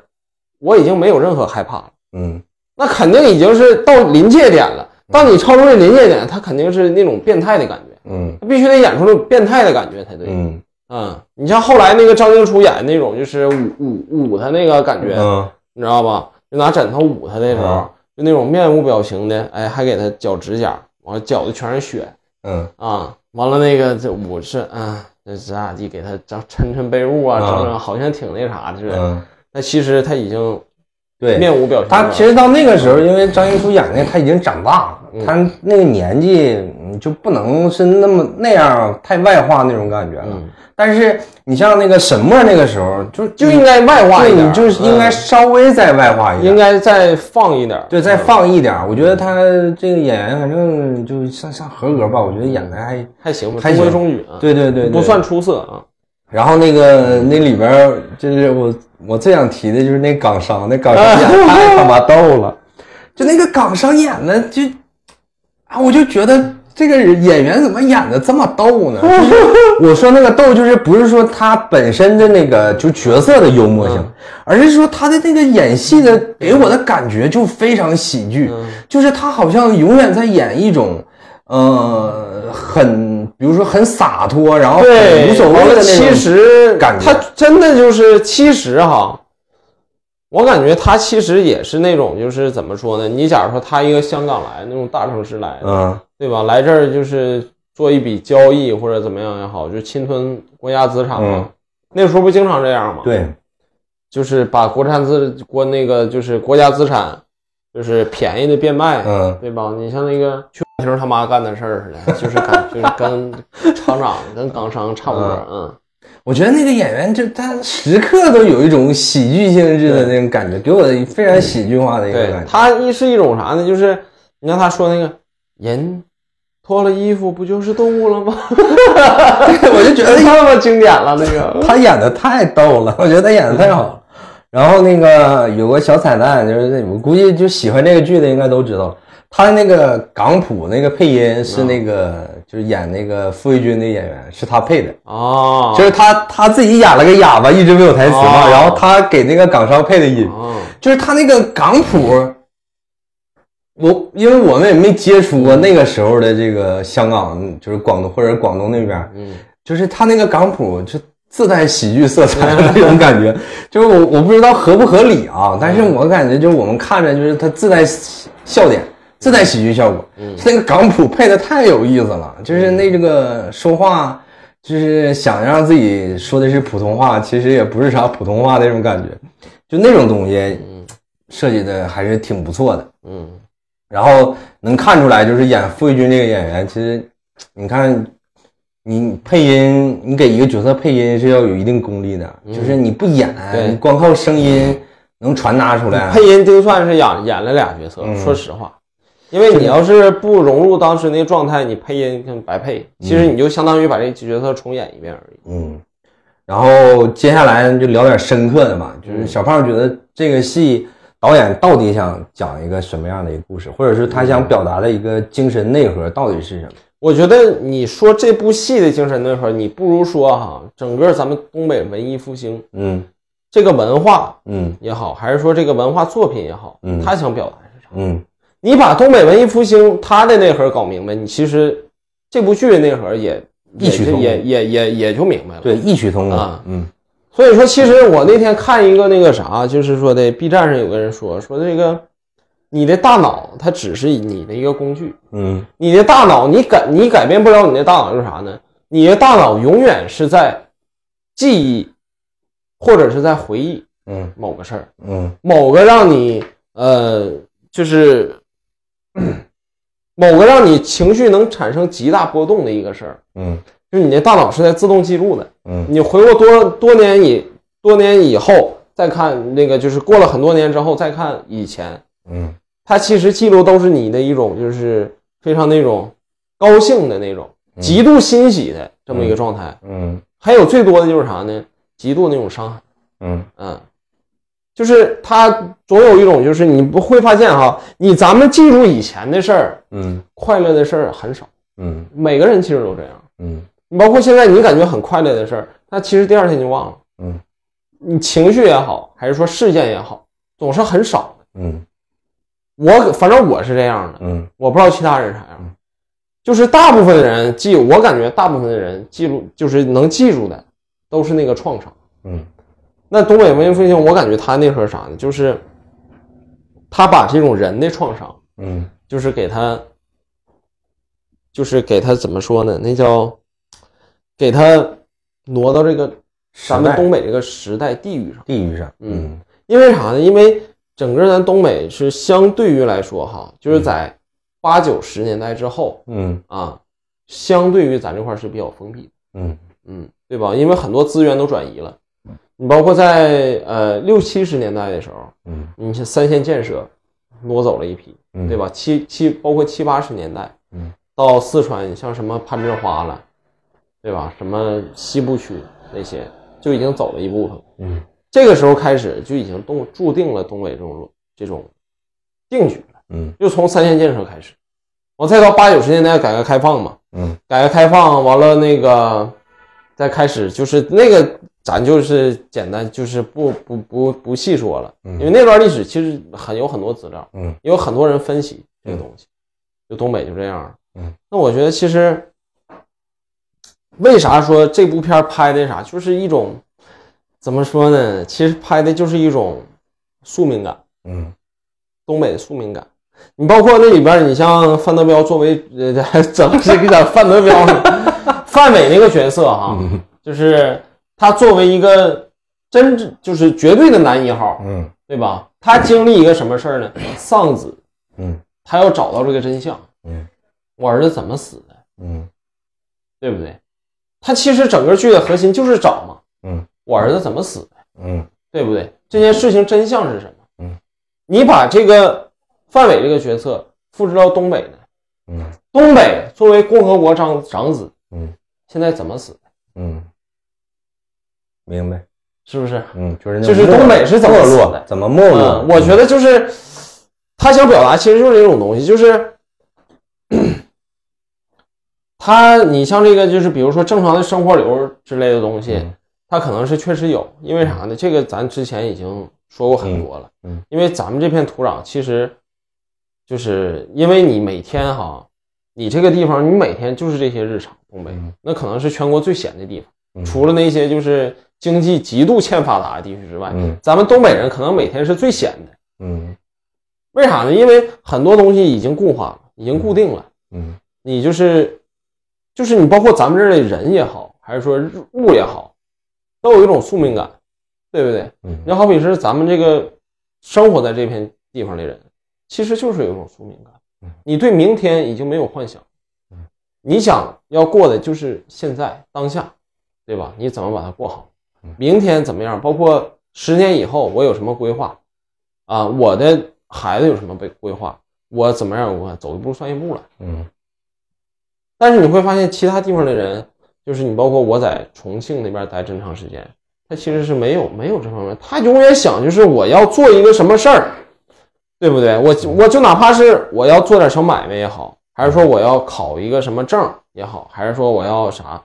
他总是在为一个目标活着。嗯但是咱们这儿，你说为了什么活着呢？嗯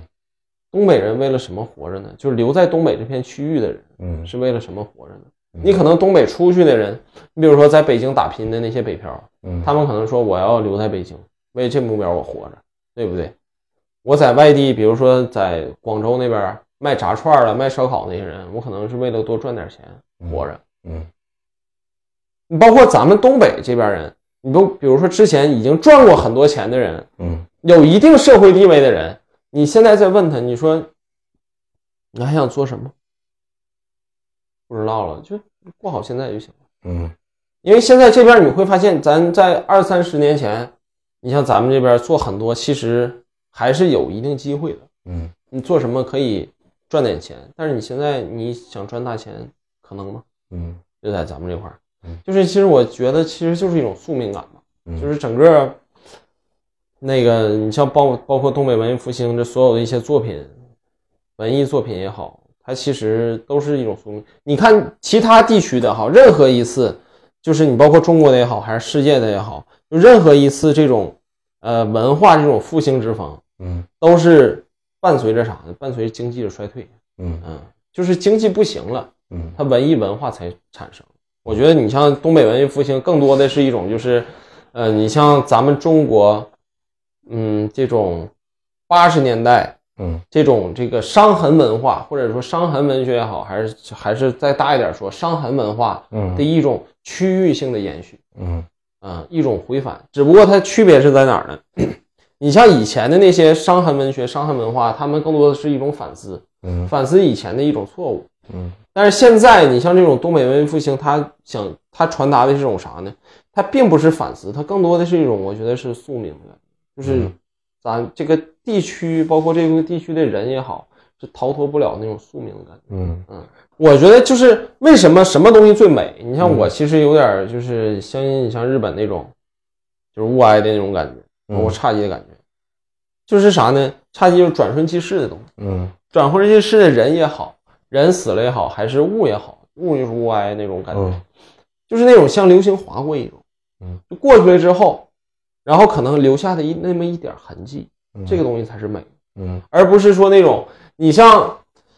很多人问我，我就觉得什么是美？你完美不是美嗯，啊、你很一个东西，你说它很完美，我觉得它并那并不是美的，因为它没有痕迹在里面，它没有摧毁在里边。嗯，只有一个东西，它这个上面有一种二元的对立。你比如说这东西新的东西放这儿很美吗？它不美，你必须把它搓搓碎了，把这个整个干包浆了，嗯，这块儿给它裂开。嗯，你这种年代的东西放在这里边儿，往这一放，比如说放在一个新的东西上，把这个烟盒放在一个新的东西上，它才是美。嗯，嗯，他有一种时，就是经历过生活，经历过你它时间那经种，历过破坏，嗯，才美，我觉得。你像很多，你像一些照片，你像为什么说很多一些照片你觉得它不美呢？拍那些很多那些美女什么，其实就是糖水片嘛，嗯，各种调色，然后女的很漂亮，然后很甜美那种感觉，嗯，它并不好看。嗯，好看的是啥？好看的永远是那些破碎的东西。嗯，我觉得破碎的东西才是最美的。嗯。嗯我觉得小胖刚才说，就是东北这个区域相对来说，呃，不管是过去也好，还是现在也好，它没有一定目标感，其实跟当时这个一种疏离感。下岗潮是有很大的关系的。嗯，因为就是你像这个剧里面也表现，就是好多干了一辈子，在厂里干了一辈子的，突然之间下岗了，他就没有目标了。就他之前就是说我每天上班，然后养家，怎么挣挣钱，怎么怎么样，然后突然下岗了，就感觉好像生活就没有目标了，就不知道自己要干什么。我觉得这种情绪一直蔓延了很久，嗯，蔓延了十十几二十年那种感觉。到现在也一样啊。，对对对对，你不觉得现在也一样吗？嗯现在你回东北，你认为一个大学生你回东北你能做什么呢？嗯你能做什么？你如果说你考不上事业单位或者公务员，你能做什么？嗯你现在其实比以前更东嗯在，起码在东北这一片儿，我觉得哈嗯，但是咱不是说一些违反政策的，或者说怎么一些话，就是你空间更狭窄而已。嗯嗯，你包括在这部剧里边儿，嗯在漫长季节里边儿，当他们所有人都在变好，往好的方向发展的时候，你会发现，就是这个秦昊死了。嗯这就是一种很就很黑色的一种表达，嗯就是一种很魔幻、很黑色的一种表达。嗯就他觉得刚要露头有希望的时候，包括剧里边也一样，嗯你刚认为说这个人， 当然日常的轻松咱排除在外哈，嗯你就从这个剧情来讲，嗯你认为这个凶手刚要就是浮出水面的时候，嗯，或者说你认为这个人生活他刚要转好的时候，马上给你击碎了。嗯。嗯，其实就是这样。所以我是我是觉得，就是除了小胖刚才说这些，我觉得这个剧还有一些点可以聊一下的呢。第一个就是，我觉得这个剧，呃，主要还是想表现到底是什么，就是什么是生生活，到底是什么？生活给一个家庭、一个个体带来的是什么样的一个东西。对，你比如说这个里边所有的演员，你比如说这个范伟演这个角色，就是生活给他带来的是什么？就是老婆孩子都去世了，然后孩子怎么死的也不知道，然后生活对他的折磨就是他每天都要，像小胖刚才说的，就我要想弄明白我儿子到底怎么没的，对吧从生活到时代，对你比如说，你像彪子、公彪这样一个人，那个时候的大学生进厂当厂办，那咱就不说是天之骄子吧，最起码咱也说是个非常不错的一个条件了，对吧？那个时候的大学生是吧？然后结果怎么样一步一步的这，嗯啊那个老婆跟老婆离婚了，然后钱也没了，然后最后还死了，特别是他自己中了彩 彩票以后死了。嗯就是你就觉得就是生活在人身上留下来的痕迹，就像小胖刚才说，它有一它一定的美感，但是它给是每个个体带来的就是那伤种宿痛命感。嗯也是不一样的那种伤痛感。然后另外一个就是，我觉得这个戏它着重的为什么它的这个主角是一个老年团儿，三个老年人要破案的一个，就是说老年侦探团这样一个感觉，就是我觉得也是有这种探讨没人了，没有，也是要探讨一下，就是这种生老病死的这种感觉。你会发现为什么人变老了，就里边马队说过一句特别难受的话，就我老了。嗯，就是这种东西是一种，我我不知道怎么具体去描述它，我就觉得宿你命感嘛。对，就是你到了一定阶段了以后，你会突然意识到自己，而且就是我其实往大了点说啊，嗯，你像他说这种老了或者是啥，他你看似是一个嗯人，其实是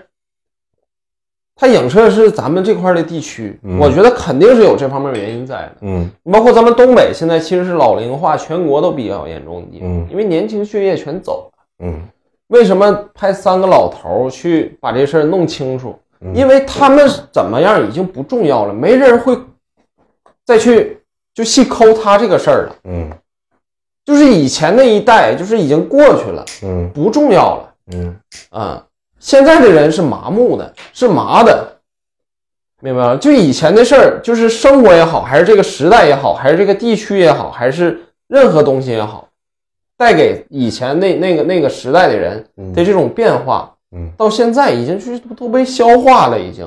就是认为这个事儿是很正常的，嗯认为就是你过就是过这样的生活，包括也好，还是说的现在这种境遇也好，我是想要一个真相，但是这真相其实在他心里里边儿已经不重要了，嗯，就是他已经承受了，他早已经承受这些对东西了，他就是为了要这个真相吊着一口气儿，对为了这个活着而已，对对不对？对，所以说人就是你看，比如说里边这个就是让自己有点事儿干，嗯包括他开出租也好，嗯还是怎么样，你比如说彪子有这个糖尿病，嗯是吧？王响有这个就是压迫前列腺，嗯老上厕所，然后最后马队中风了，嗯，就是你就感觉，嗯，就是时间在人身上那种流逝，然后你想要抓住一些什么，嗯就那种无力感，嗯，然后特别是马队还有一说个就是我老了的时候的那种无力回天，就是那种无力回天那种感觉对，就觉得好像自己的一生回就溯了连一同下那，个时代都没了。对对对，你就你就发现啥呢？就是只有东北人是特别爱念旧的，嗯知道吧？为啥？因为以前那个东西在他脑海里边儿，嗯其实咱们东北这边为什么念旧呢？嗯因为确实活得不如以前。嗯说实话，你只是物质丰富了而已，但是你那种未来感呢，就是说你的那种信念感嗯崩塌了，已经。就为什么你看那个啥范伟那个决策说的都是那种，就是以前说的啊，我这花岗怎么，你花岗算个屁呀、说实话，嗯啥也不是，就是说 那个，就是说我说那啥意思，就是那种虚无感，那种宿命感，对就是人喜欢回到那种像以前六七十年代，你像还是共和国长子的那个时候，对因为这个故事就发生在沈阳嘛，嗯对不对？它其实就是在沈阳的一个事儿。嗯以共和国长子和东北经济特别牛逼，说是全国第二咋地，仅次于说是上海嗯那边儿，当时就这么屌。然后每个人都有房住，那个时候能住上楼房。对你像上咱通辽，你像那个就是有个那叫什么铁道兵，嗯铁道兵的那个就是有一个那个就是他们铁路工人分的那个福利房，嗯就以前分的福利房三层的小楼，嗯到现在你去看看那个铁道兵那福利房，你一看，哎呀，我当时我那时候我去了嘛，对象我俩去那儿溜达，一看你就特别感觉到那种宿命感，嗯那楼还在那儿呢，就全国我跟你说哈，重庆都没有了，嗯我跟你说这实在话，嗯就重庆那么一个就是。就传统和现在非常激荡一个地方，重庆都没有，找不着一个。嗯但是东北有的是，嗯要是像那种小楼，你会看到那种斑驳的痕迹。以前那个荣光还历历在目呢。嗯如果你放在就是说的，呃七八十年七八十年代那个时候，你去看那个楼，嗯嗯，非常豪华，全国都找不着几个。说实话，就那种洋式儿的楼间距特别宽，中间还给你带个小仓房那种，嗯就是这种回忆以前的荣光，然后就是以前的那种就是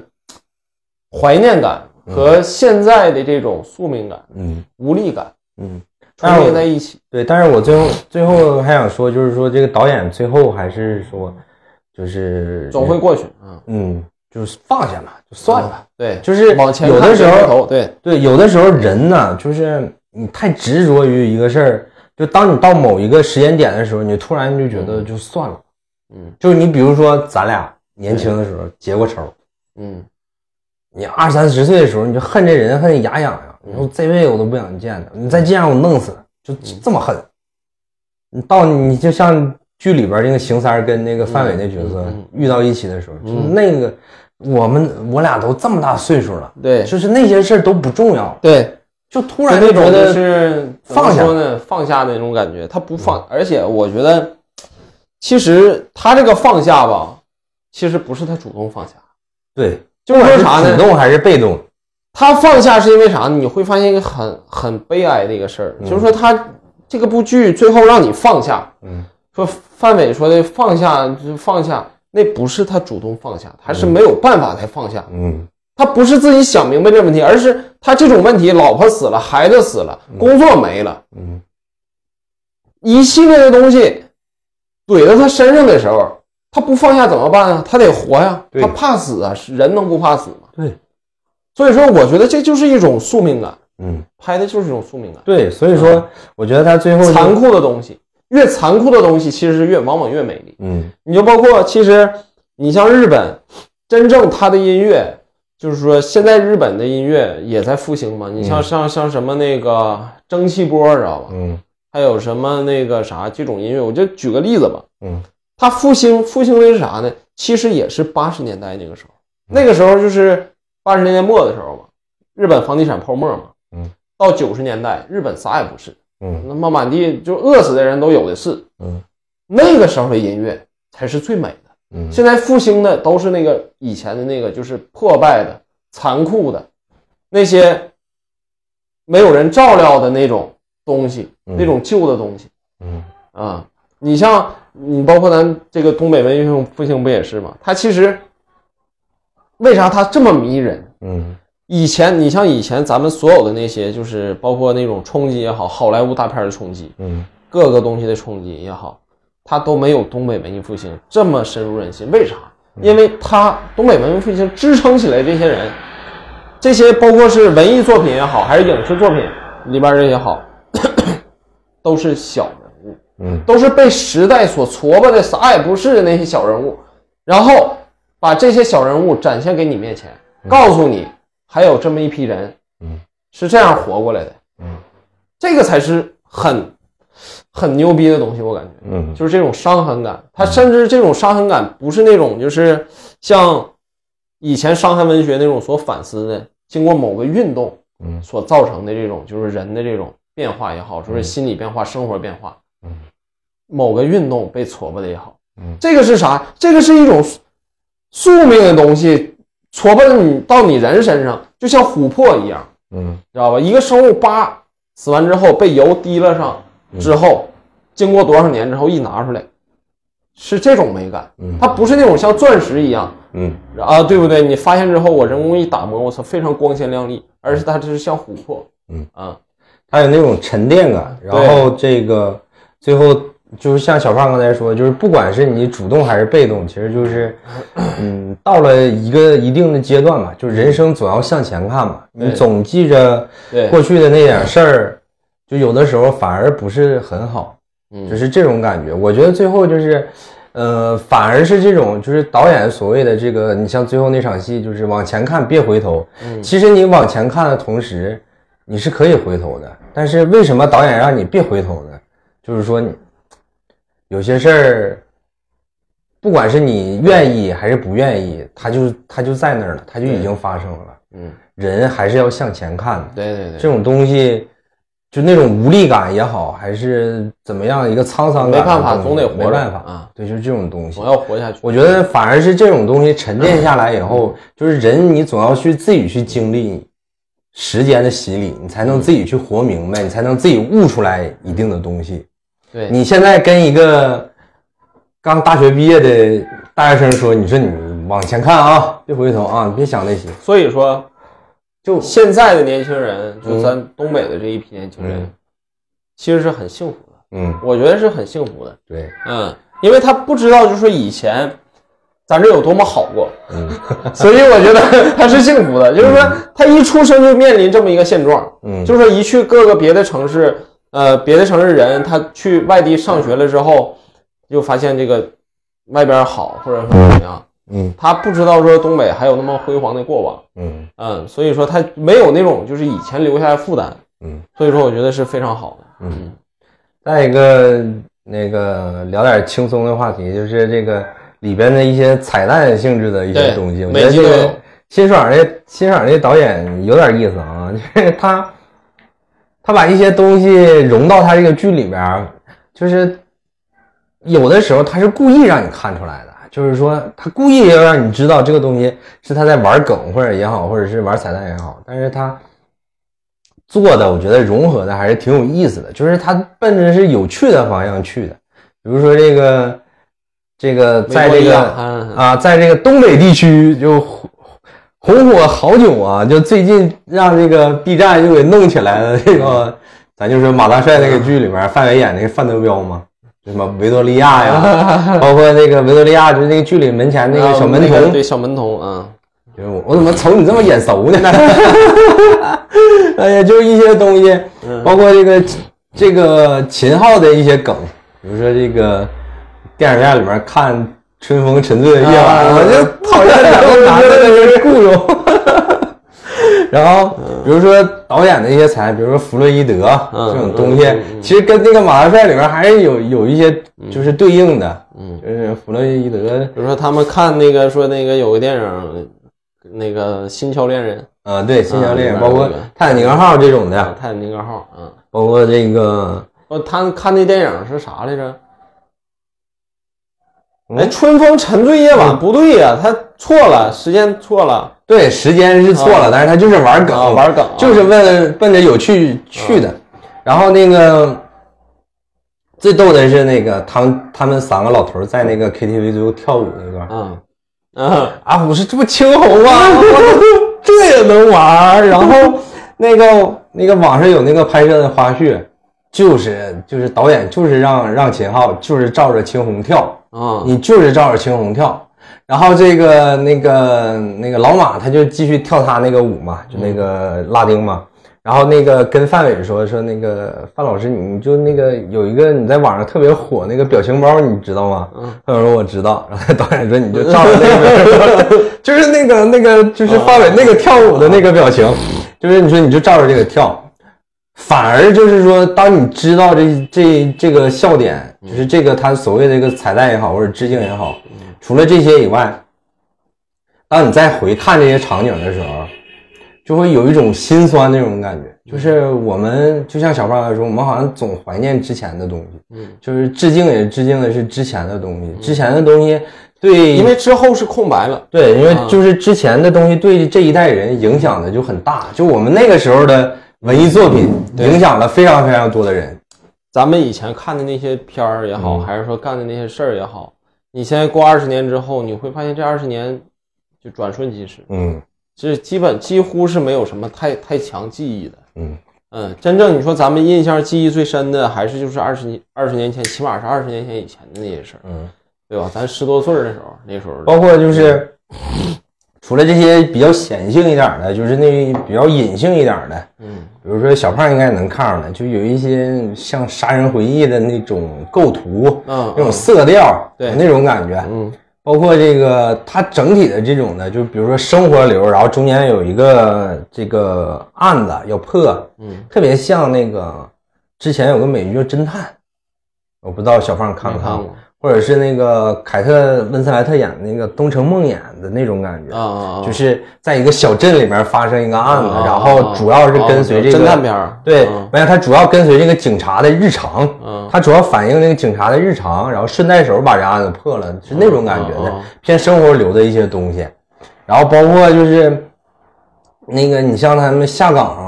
不下岗的，有有有那种就像那个钢的琴的那种感啊觉，啊，啊就是下岗了以后要去谋生，对然后对有一些不可名状的、不可明说的一些东西，但是导演表达的很隐晦。比如说巧云为什么会去维多利亚上班，嗯对吧？嗯你看她明显就比其他的女孩岁数大，那她为什么要去那儿上班？嗯，没办法，就是这个东西，嗯，肯定有这个审查的一些因素在，但是，呃，隐性的一些东西表达出来，就会你能看出来，如果你能 get 到导演这个意思，你就会很很心酸的那种感觉，嗯就是它背后的一些东西，就是因为这个，其实不用影射，所有东北人基本都能 get 到这一点都能 get 到，就是以前的那些，就是出卖自己的那种，嗯，对吧？就是说的色相，这个也好，基本上都是有孩子的。嗯，在那个年代啊，哦对基本上对对很多都是有孩子的。聊完这个彩蛋以后，聊一下这个小删一些这个删减性的问题，嗯我觉得辛爽导演还是一个，他真是有一定才华的导演，不是说我们在这吹，就是说删减这个问题困扰着非常非常多的导演。嗯你怎么能在我们先不说审查这个东西合理还是不合理，因为它就有这个东西，嗯那你如何在这个框架内嗯把你想表达的东西全表达出来？嗯如何闪转腾挪？啊嗯如何这块减一点，那块高一点，嗯哎，怎么弄？我觉得这个是一个技巧。嗯虽然说肯定对这个剧本有一些损伤，你比如说最后马队回警局，就把整个案子说一遍，那个绝对是他的非常高光的一个时刻。 嗯但是前面警察已经聊完 了，就是这种东西，嗯你能明白说因为什么，嗯但是他还是尽可能的去处理，包括《隐秘的角落》的那部剧，因为它涉及到一些未成年人犯罪的这种东西，嗯所以说他对于一些情节点，比如说敏感一点的东西，他要怎么去处理，包括有一个镜头，你比如说巧云，我说巧云这个角色，可能你看她在维多利亚上班，可能你 get 不到那个点，但是她其中有一个镜头是她老公嗯骑骑着那个倒骑驴，嗯就是不是倒骑驴，倒骑驴是那样儿，就那三轮车后面有一个小小斗儿的那个，然后那个巧云搂着她的孩子，就是她老公来接她下班儿。嗯那你想，一个正常的男人会愿意自己的老婆在那儿上班吗？嗯她她老公还去接她上班，就说明她老公知道她在那儿上班，嗯，这个背后到底隐藏着什么，对吧？对，包括就是小胖刚才提到的，就是这个港商的出现，他跟这个华钢之间嗯背后的一些东西，一些利益性的一些东西，包括这个邢三儿，他拍的其实已经就是很敢拍了。对，包括一些把这邢，个厂长塑造成那样的一个对，角色包括这个邢三儿怎么往外运东西。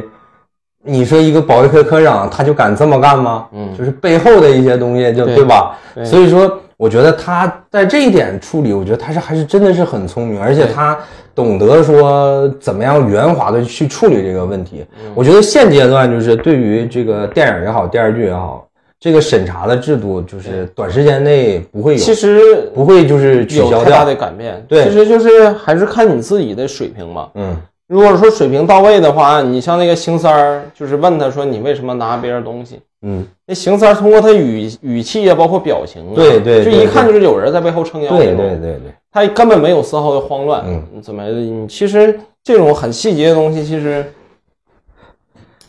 然会后好一点儿。啊，哦对，然后再那个聊点儿那个这个剧之外的一些讨论。它评分为什么这么高？但是为什么没有《狂飙》那么火？小胖觉得有什么原因？嗯，没有《狂飙》那么火呀。嗯，因为《狂飙》是这个火的一塌糊涂， 《狂飙》太火了。春节那段时间，《狂飙》太火了。但是《狂飙》最后咱们，我可以说是烂尾嘛，反正我自己觉得就是烂尾，就是乱七八糟的结尾。因为但是《他狂飙》它怎么说呢？它人物塑造肯定是没有这个《漫长季节》更饱满。嗯嗯，就是说呢，他看这里边的人物，他觉得确实很精彩，嗯就是也很那个，就是猎奇一点儿，就因为讲的就都是那种像以前反黑的这种，嗯对吧？但是它跟我们老百姓有什么关系呢？就我觉得他更多的看《狂飙》，觉得《狂飙》好的人，嗯更多的是一种就是什么呢？在他认知之外的一种好，嗯就他觉得这个东西拍的很真实，嗯但这种真实呢，不是通过他生活材料去感受到的一种真实，因为你有几个老百姓会经常感受到那种警察的生活，或者说是这个黑老大的生活，或者说小地赖的生活，嗯没有几个人会感受那样的生活。嗯他这种呃真实的这种材料，嗯是根据其他的影视作品或者其他的文艺素材，或者是新闻素材也好，嗯、但是《漫长季节》就不一样，他是你他认为这种真实的好，是源自于你生活材料里边的好，嗯。所以说它但是更能吸引人。但是它这个，你看它热度就不如《狂飙》那种热度，虽然它评分非常高，因为它没上电视啊， 也有可能吧。然后我觉得就是比较重要的一点是，嗯那个就是观众有一种报复性打分的心理，就这个剧，呃，它前期这么好，一直到结尾都很好，没烂尾。就没烂尾这个事儿，在很多观众心里是非常非常重要的。嗯就是我看《狂飙》，我觉得它三十九集，明显的十三集一章，分三章嘛，三个时间点。就它第一章拍得太好，它第二章还行，嗯第三章拍的稀碎，就导致对它的评价就非常割裂。但是它热度已经起来了，那它前面拍的太好，你就是它前十三集就是这个高启强的这个，咱说怎么从一个鱼贩子变成一个势力的一个小头头。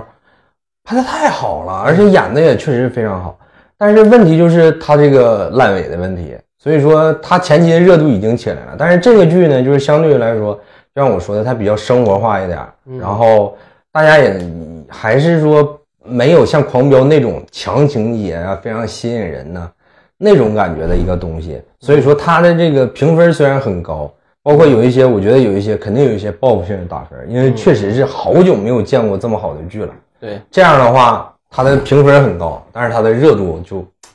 感觉就是没有《狂飙》那么热。就《狂飙》那个时候就是红到一因为定程狂度飙了，本身它这个题材来说，嗯它就是有一种爽感在里面，嗯你知道吧？它其实是有爽感的。嗯因为人们对于这种传统的这种，就是说的这个扫黑除恶这个事儿，本身就是有一种爽嗯对感，的，本身它就是一个爽剧的一个对，模式本。身就是爽剧模式，嗯嗯但是漫长季节更多是生活化的一种东西，嗯，聊完这些呢，就是就是得聊一个上价值性的东西，上高度的一个东西了啊。我聊一个脑洞啊，小胖刚才其实也提到了，就是说王响这个人物，他一直在探求，就是说我孩子到底怎么死的。其实我觉得他跟王阳就是一个人，沈墨就是华岗，他就是王阳。嗯他其实隐喻的就是那一代人，我这个厂子就怎么就没了。嗯我怎么就退休了？我怎么不是我怎么就下岗了？嗯你就是你就是那种对比感，啊我是觉得我不知道是我的过度解读也好，或者是怎么样也好，我就觉得沈墨其实就是华岗。嗯你比如说沈墨是让让谁坑的？让港商，嗯那厂子也是让港商坑的，对吧？然后殷红就是那个港商的一个帮凶，那那那钢厂的帮凶是厂长啊，嗯就我觉得他人物都能对应起来，可能是我的过度解读啊。然后你比如说王阳一直想要呵护这个，想要这个帮助这个沈墨。其实你像这个王想最开始为什么要帮警察破这个碎尸案，嗯就是不想退休嘛。嗯他就是想留在这个厂子，他就想一直在这个厂子，包括他最后跟那个厂长发表，就是说是这个厂子第一锹土是我是我爸爸还他还他爷爷嗯整的，然后说谁要动这个厂子，我跟谁玩命。嗯就是冥冥之中就感觉他好像是跟王阳对沈墨那种感情有一种互通的那种感觉。反正我觉得我可能有点过度解读了，但是我隐隐的觉得，就好像是其实，呃，父与子，然后沈墨和钢厂，它其实就是一个，或者是一个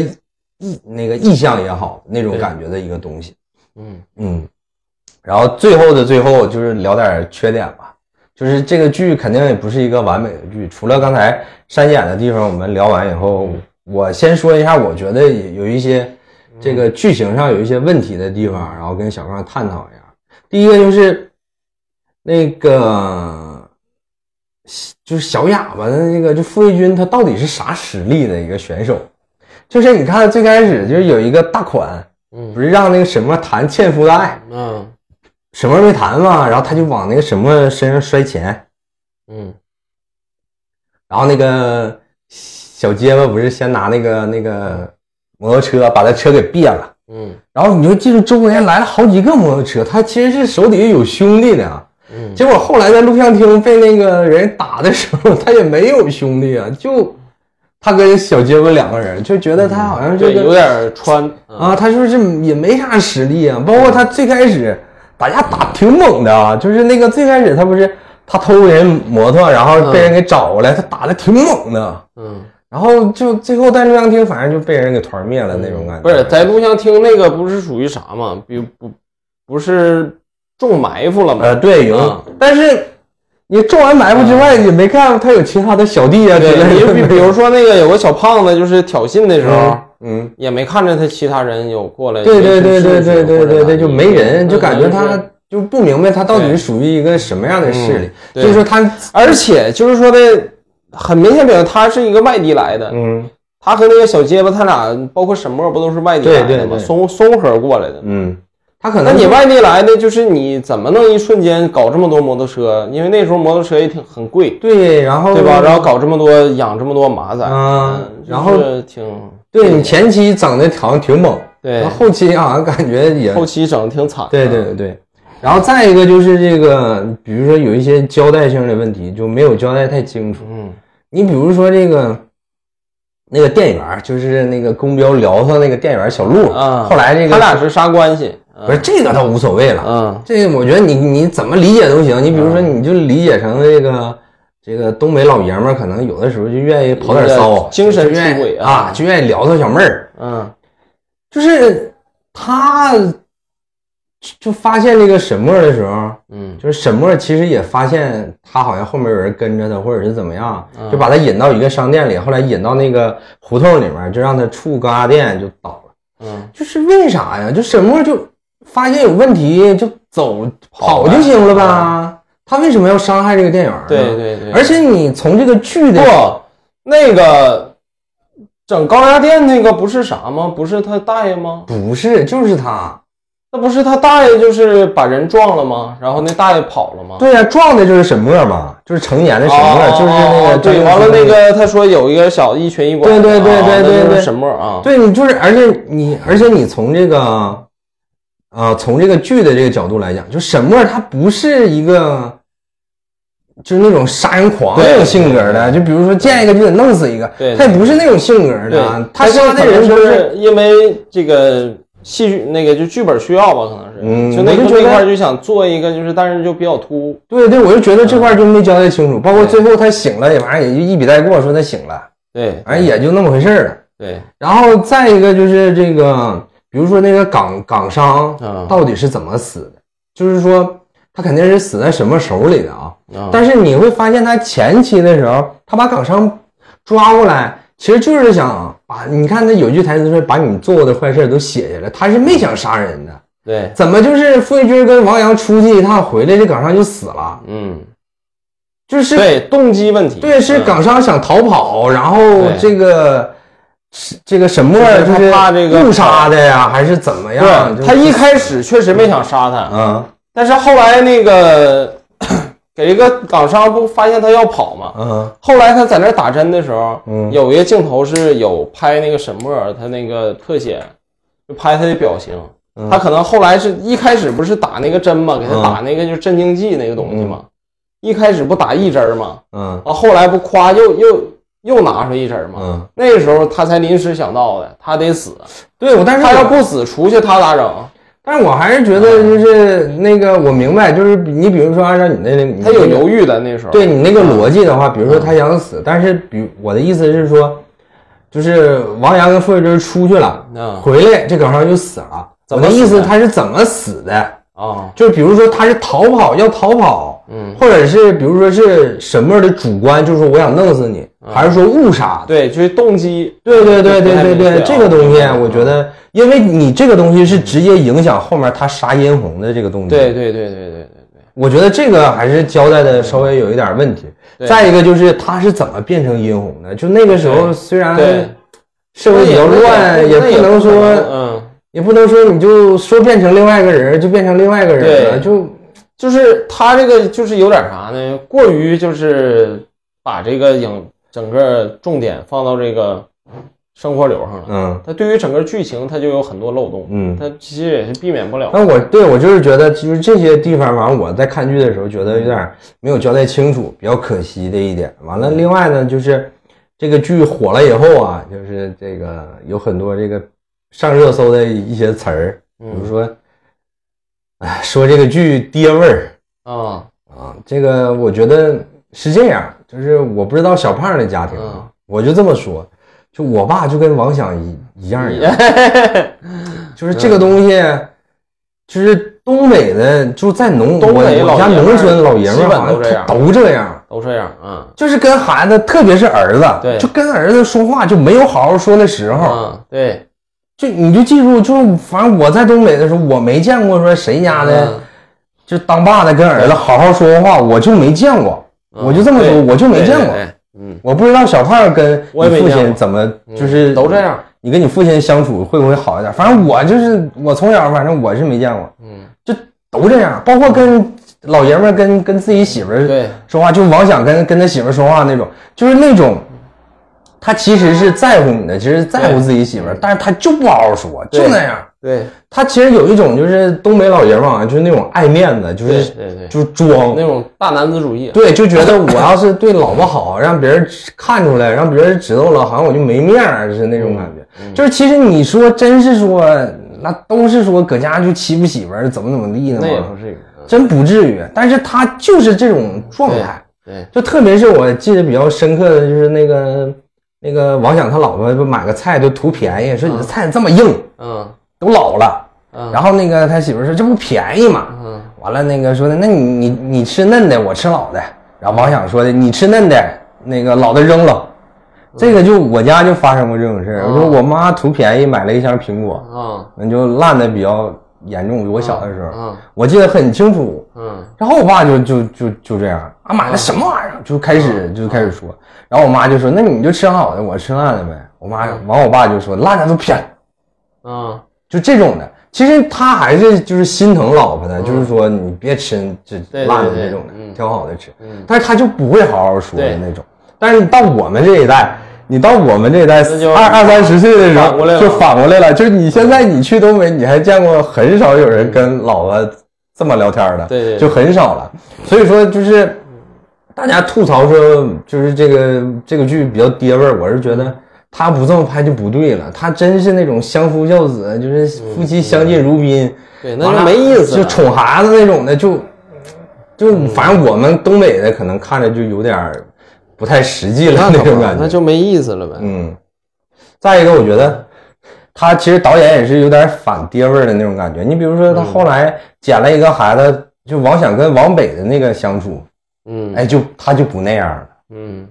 当他失去了他自己的亲生儿子以后，嗯他就不那样。你看他跟王北的相处，嗯就更多的像朋友。虽然你可能会说啊，这不是亲生的，可能，嗯但是你会发现他跟王北的相处就更和谐一点，更自然一点。嗯然后比如说他去北京啊了，怎么怎么样的，嗯就这种东西，我是觉得他还是导演，我觉得他也不是说一味的去，他就想要表达这种东西，就认为大男子主义就是多么好，而是说我觉得他还是有一定反思的，再加上他结合当时的那种感觉一的一些东西，包括就是有的网友说这个剧厌女啊，就是又开始玩性别对立这一套。就什么这个为什么坏事儿都是女的干的，包括为什么这个沈墨就是殷红给害的，就被几那个港商给那个伤害了那嘛。邢三儿还有那个港商还有厂长，那不全坏的吗？嗯，所以说我就觉得这种讨论，那我要是这样，我还说呢，为啥坏的全是男的？ 是不是？对，所以我觉得就这种讨论其实没有啥太大必要。我觉得你就是只要是你好好看剧的，能认真看剧的，我觉得不会有这种这种东西，这种很明显的搞一些对立对立性质的一些东西去存在。我是觉那得就没意思。他们看吧也没办法，就他们看只能看到这些东西，那看不着别的。就他那个好像就是下意识的，就是看这个片段或者说看到这个什么啥，他自然就想到了，嗯。就剧情啥都不看了，就想到就是这么片儿拍的咋地，嗯，对。对不对？但是你你会觉得说沈墨儿这个这个悲剧是谁造成？全是一堆他妈老爷们儿造成的。对呀、就说白了，全是那种男性的那种。你比如说他大偏爷，见，你嗯，比如说他大爷，可能就是剧里含糊交代，他可能比如说他他是性侵过，不没含糊交代，不就是性侵过，我知道，道性侵，我的意啊思就是、含糊的交代，他可能认识一些地方上的领导，对，比如说他跟那个歌厅老板聊天，说嗯我哪天嗯让、让什么张处过来，怎么怎么地。嗯嗯就是他可能也就是就这些东西，包括你比如说学校里面就贴那个什么裸照的时候，你瞅那那个男性那那几个老师，什么主任呐、什么校长啊，你瞅那种态度嗯，，那种油腻的，那种恶心的，对，就是这种东西，我觉得那你如果你只能看见那一面的话，我觉得那就有点有有失偏颇了。对，我是觉得是这样。最后就是这个有什么这个东北文艺复兴的东西想要推荐的吗，小八？那无非就是那些东西呗，反正就是这那些个书呗，这个这个那个网友，我不知道是网友开玩笑还是怎么的，就是这个东北文艺复兴四杰嘛，啊，就是这个班宇、正直、嗯双雪涛和这个宝石唱宝石唱野狼迪斯科那宝石老舅嗯，反正就是这几个小说，就是写小说的，除了老舅以外，写小说的他们这个小说基本上都是这种，嗯，包括这个班宇还是这个剧的这个文学策划对，里头那那个王阳那首诗就是班宇写的。嗯就是这个打个响指吧，嗯嗯，吹起小喇叭，就这种东西。啊嗯然后我是觉得，你像这个正直的生吞，像班宇的冬泳啊，写的都挺好的，而且都是这方面的。嗯然后电影的话，我觉得就没有啥聊的，就比如说像什么《钢的琴》《白日焰火》，我觉得应该都、嗯大家应该都看了，而且还是那一套吧，反正就都都是那一套。但是相对于来说，就是小说写的，包括双雪涛的一些短篇，比如说那个嗯平原上摩西摩西啊，然后这种东西，嗯，小说可能看着会，就是你可以自己想象嘛，可能会更好一点。嗯，反正就是，我还是觉得就是这个《漫长的季节》这部剧就是挺非常精品的一部剧，挺精品的，而且应该是近些年比较精品的一部剧，在豆瓣儿过九分儿很难的，那就是可不电影跟剧都是它过九分儿很难的。嗯，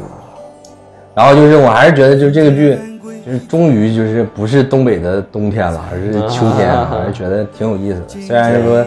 这个 有一个很有意思的悖论啊，就是因为东北的秋天实在太短了。他们在这个剧拍不了，一个秋天拍不完，然后他们好像在昆明找了一个地方，啊，然后然后拍的，因为他们这个涉及到很多这个老年妆那个特效化妆，那个化妆好像化一次就得两三个小时、三四个小时，哦，所以说他们那个工期就肯定要长一点儿，嗯拍摄。那东北一个秋天肯定不还止有，其实就是化妆方面，我觉得有一点有点小瑕疵，就是那个秦昊的那个面部妆，嗯，感觉有点儿太明显了，化妆有点儿明显，就是他那个感觉，他那个头发包括那个啥呀、脸呐、我感觉就是有点太刻意了，就画成那种就是喇叭的，整的啊，全就是有那山个东痘印儿，像有对的话痘印儿啊，然后对那小个坑啥那个鼻子有点那个酒糟鼻那种感觉，对，有点太那个啥。我觉得这些都还好，我是觉得秦昊那个肚子确实挺出戏的，就那对肚子不动，对对就是他没有那个弹性。对对，就对我是一个胖子，那我的对肚子我还不知道嘛，对吧？对对他他没那个弹性肚子就是不动，基本上对对就是对那种感觉。对反正就是这个剧也是我们这个节目第一次聊聊这个剧啊，嗯聊电视剧，觉得是真心是不错。然后关于这个剧，反正是发散性思维聊了很多吧。我是觉得我俩就是东北人， 会这个剧大家怎对么这样个这部剧剧还有这个东北文艺复兴有什么想说的，可以打了评 论，评论一下啊嗯，评论一下嗯行，那我们这期就录到这儿吧，拜拜拜拜。拜拜拜拜。